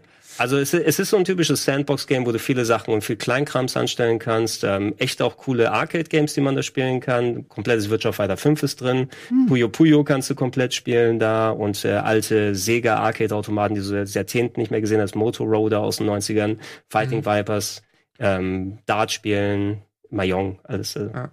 Aber um kurz nochmal auf die Vertonung zurückzukommen, du hast ja schon auf Japanisch gespielt mit deutschen Untertiteln. Hauptsächlich. Aber ich habe auch mal ein Kapitel mit englischer Sprache und? und? mit deutschen Untertiteln gespielt. Kann man eben, wie gesagt, auch machen. Ich finde das Englisch ein bisschen befremdlich, wenn die anfangen zu schimpfen, da wird's cheesy. Ne, ja, an gewissen Stellen, auch wenn die Leute ihre, ihre Sache gut machen und die deutschen Texte sind eben gelungen. Nur wenn du englische Sprachausgabe dazu nimmst, hast du eventuell ein bisschen Diskrepanz, weil es nochmal anders lokalisiert ist. Wie wirst mhm. du Shenmue 3 spielen? Wird es, wird es auf Englisch sein? Ich glaube, es wird keinen Unterschied oder so dann geben. Also Shenmue 3 war ja eh immer auf Englisch mhm. mit dem. Vielleicht hat es gar keine Sprachausgabe. Haben sie aber noch nicht angekündigt. Das ist exakt die gleiche Sprachausgabe wie vom allerersten Und sie setzen, sie setzen die dann zusammen aus einzelnen Wörtern aus Shenmue 1 und Shenmue 2. Ah, ich, also weil, am ehesten, ich will es auf jeden Fall auf Englisch spielen, weil die ist so cheesy beschissen, die allererste gewesen. Und das, was wir an Trailern gesehen haben, holy shit ich werde es hassen und gleichzeitig lieben. Es wird ein großer Spaß hier auf Rocketman TV mit Gregor ja, und Shenmue 3. Absolut. Aber, und Simon natürlich. aber, aber du kannst Judgment Dice auf jeden Fall empfehlen für ja, die, ja. die sowieso auch Yakuza um, ähm, und ein bisschen auf, auf Crime-Kram. Genau, das, das Einzige, was ich sagen würde, was ich immer noch ein bisschen merkwürdig finde, ist ja diese neue Engine, die seit einigen Teilen dazu gekommen ist, diese Dragon Engine, die jetzt auf PS4 echt schöne Locations ermöglicht, aber so auch so eine ganz eigene Physik-Engine drin hat.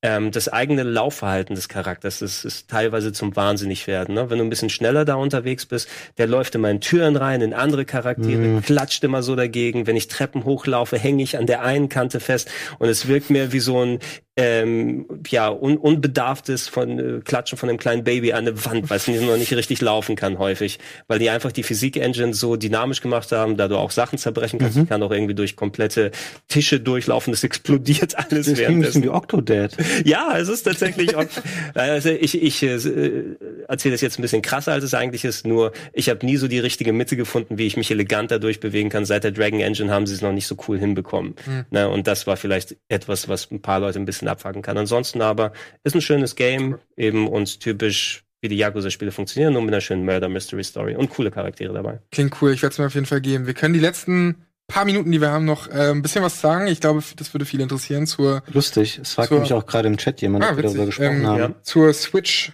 Lite. Ja. Könnt ihr beide ja was sagen? Da müssen wir schön krass alles zusammenraffen jetzt in dreieinhalb Minuten. Ja, natürlich, das wird nicht so einfach. Ne? 20. Ist kleiner und kann man nicht am Fernseher anschließen. 20. September kommt sie für 230 Euro. Ähm, ja. Und mhm. ähm, du kannst natürlich die, die Joy-Cons nicht mehr raustun, sondern die sind halt fest dran.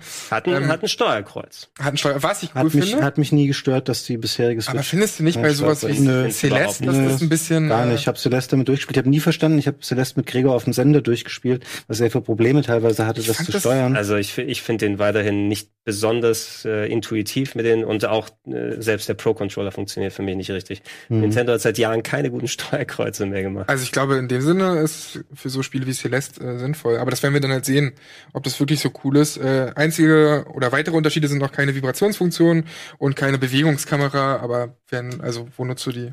Du meinst diese IA, ja. diese Infrarotkamera. Also die Bewegungssensoren gibt es schon in dem, in dem Ding selber.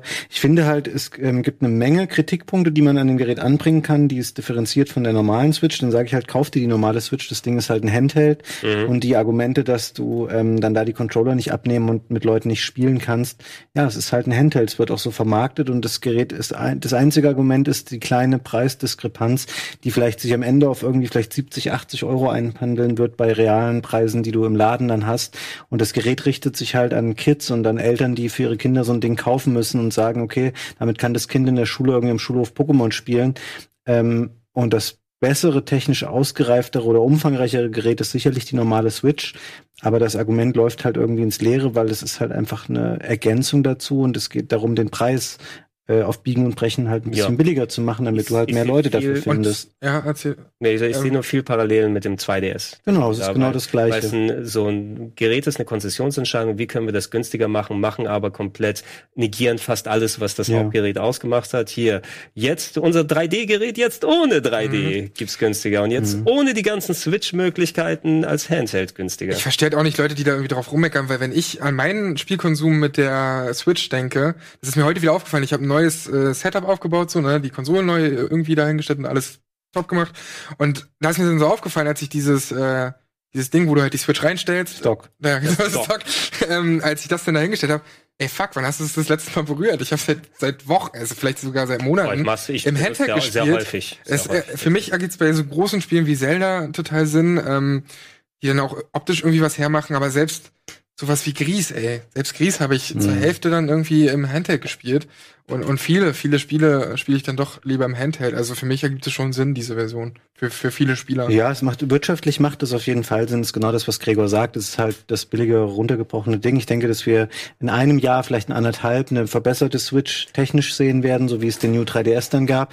Die aber, das ist der kritische Punkt, Nintendo muss die dann in der Lage sein, die zum gleichen Preis wie die Switch jetzt oder billiger zu verkaufen. Wir werden keine Switch Pro oder sowas sehen, die über der normalen Switch liegt preislich ja. oder so. Sie wird die einfach irgendwann ablösen. Und was mich noch interessieren würde, damit wir das auch mal abschließen, ähm, funktioniert ein Account-System oder sowas drauf? Kann ich meine gekauften ja, Spiele damit direkt auch runterladen, so wie bei anderen Konsolen? Das wäre ja blöd, klar. Nicht. Das kannst du. Also das ist Nintendo-typisch, ne? Ja, haben sie ja eingeführt. Du kannst ja. die Sachen darauf auch spielen, auch deine Spielstände synchronisieren. Das okay. funktioniert das alles. Äh, wichtiger Hinweis noch, den müssen wir tatsächlich noch bringen. Mimode ist ja am Freitag. Oh ja, ja. Und der Wirt hat noch äh, gefragt, ob wir das nicht erwähnen können. Und zwar könnt ihr ähm, Level einschicken in Super Mario Maker 2. Und ähm, da findet ihr im Forum wahrscheinlich den Link zu und wie ihr das alles macht. Äh, genau. Da würde sich äh, Wirt freuen, denn dann werdet ihr das spielen, tatsächlich. Ja, ich glaube, Gregor, ich, ähm, Ilias und Kollege Ben, mhm. der viele Leute wissen es nicht, ein sehr talentierter und leidenschaftlicher ja. Jump'n'Run-Spieler. Es wird eine fantastische Folge Mimode werden. Geht in den Foren-Thread, ähm, postet wie eure Level, die vielleicht auch blind spielbar sein sollten. Ähm, das ist die Verantwortung, die bei euch liegt. Ja. Genau. Und Mittwoch die Mega-Challenge nicht vergessen. Oh ja. noch mehr. Mario Maker 2.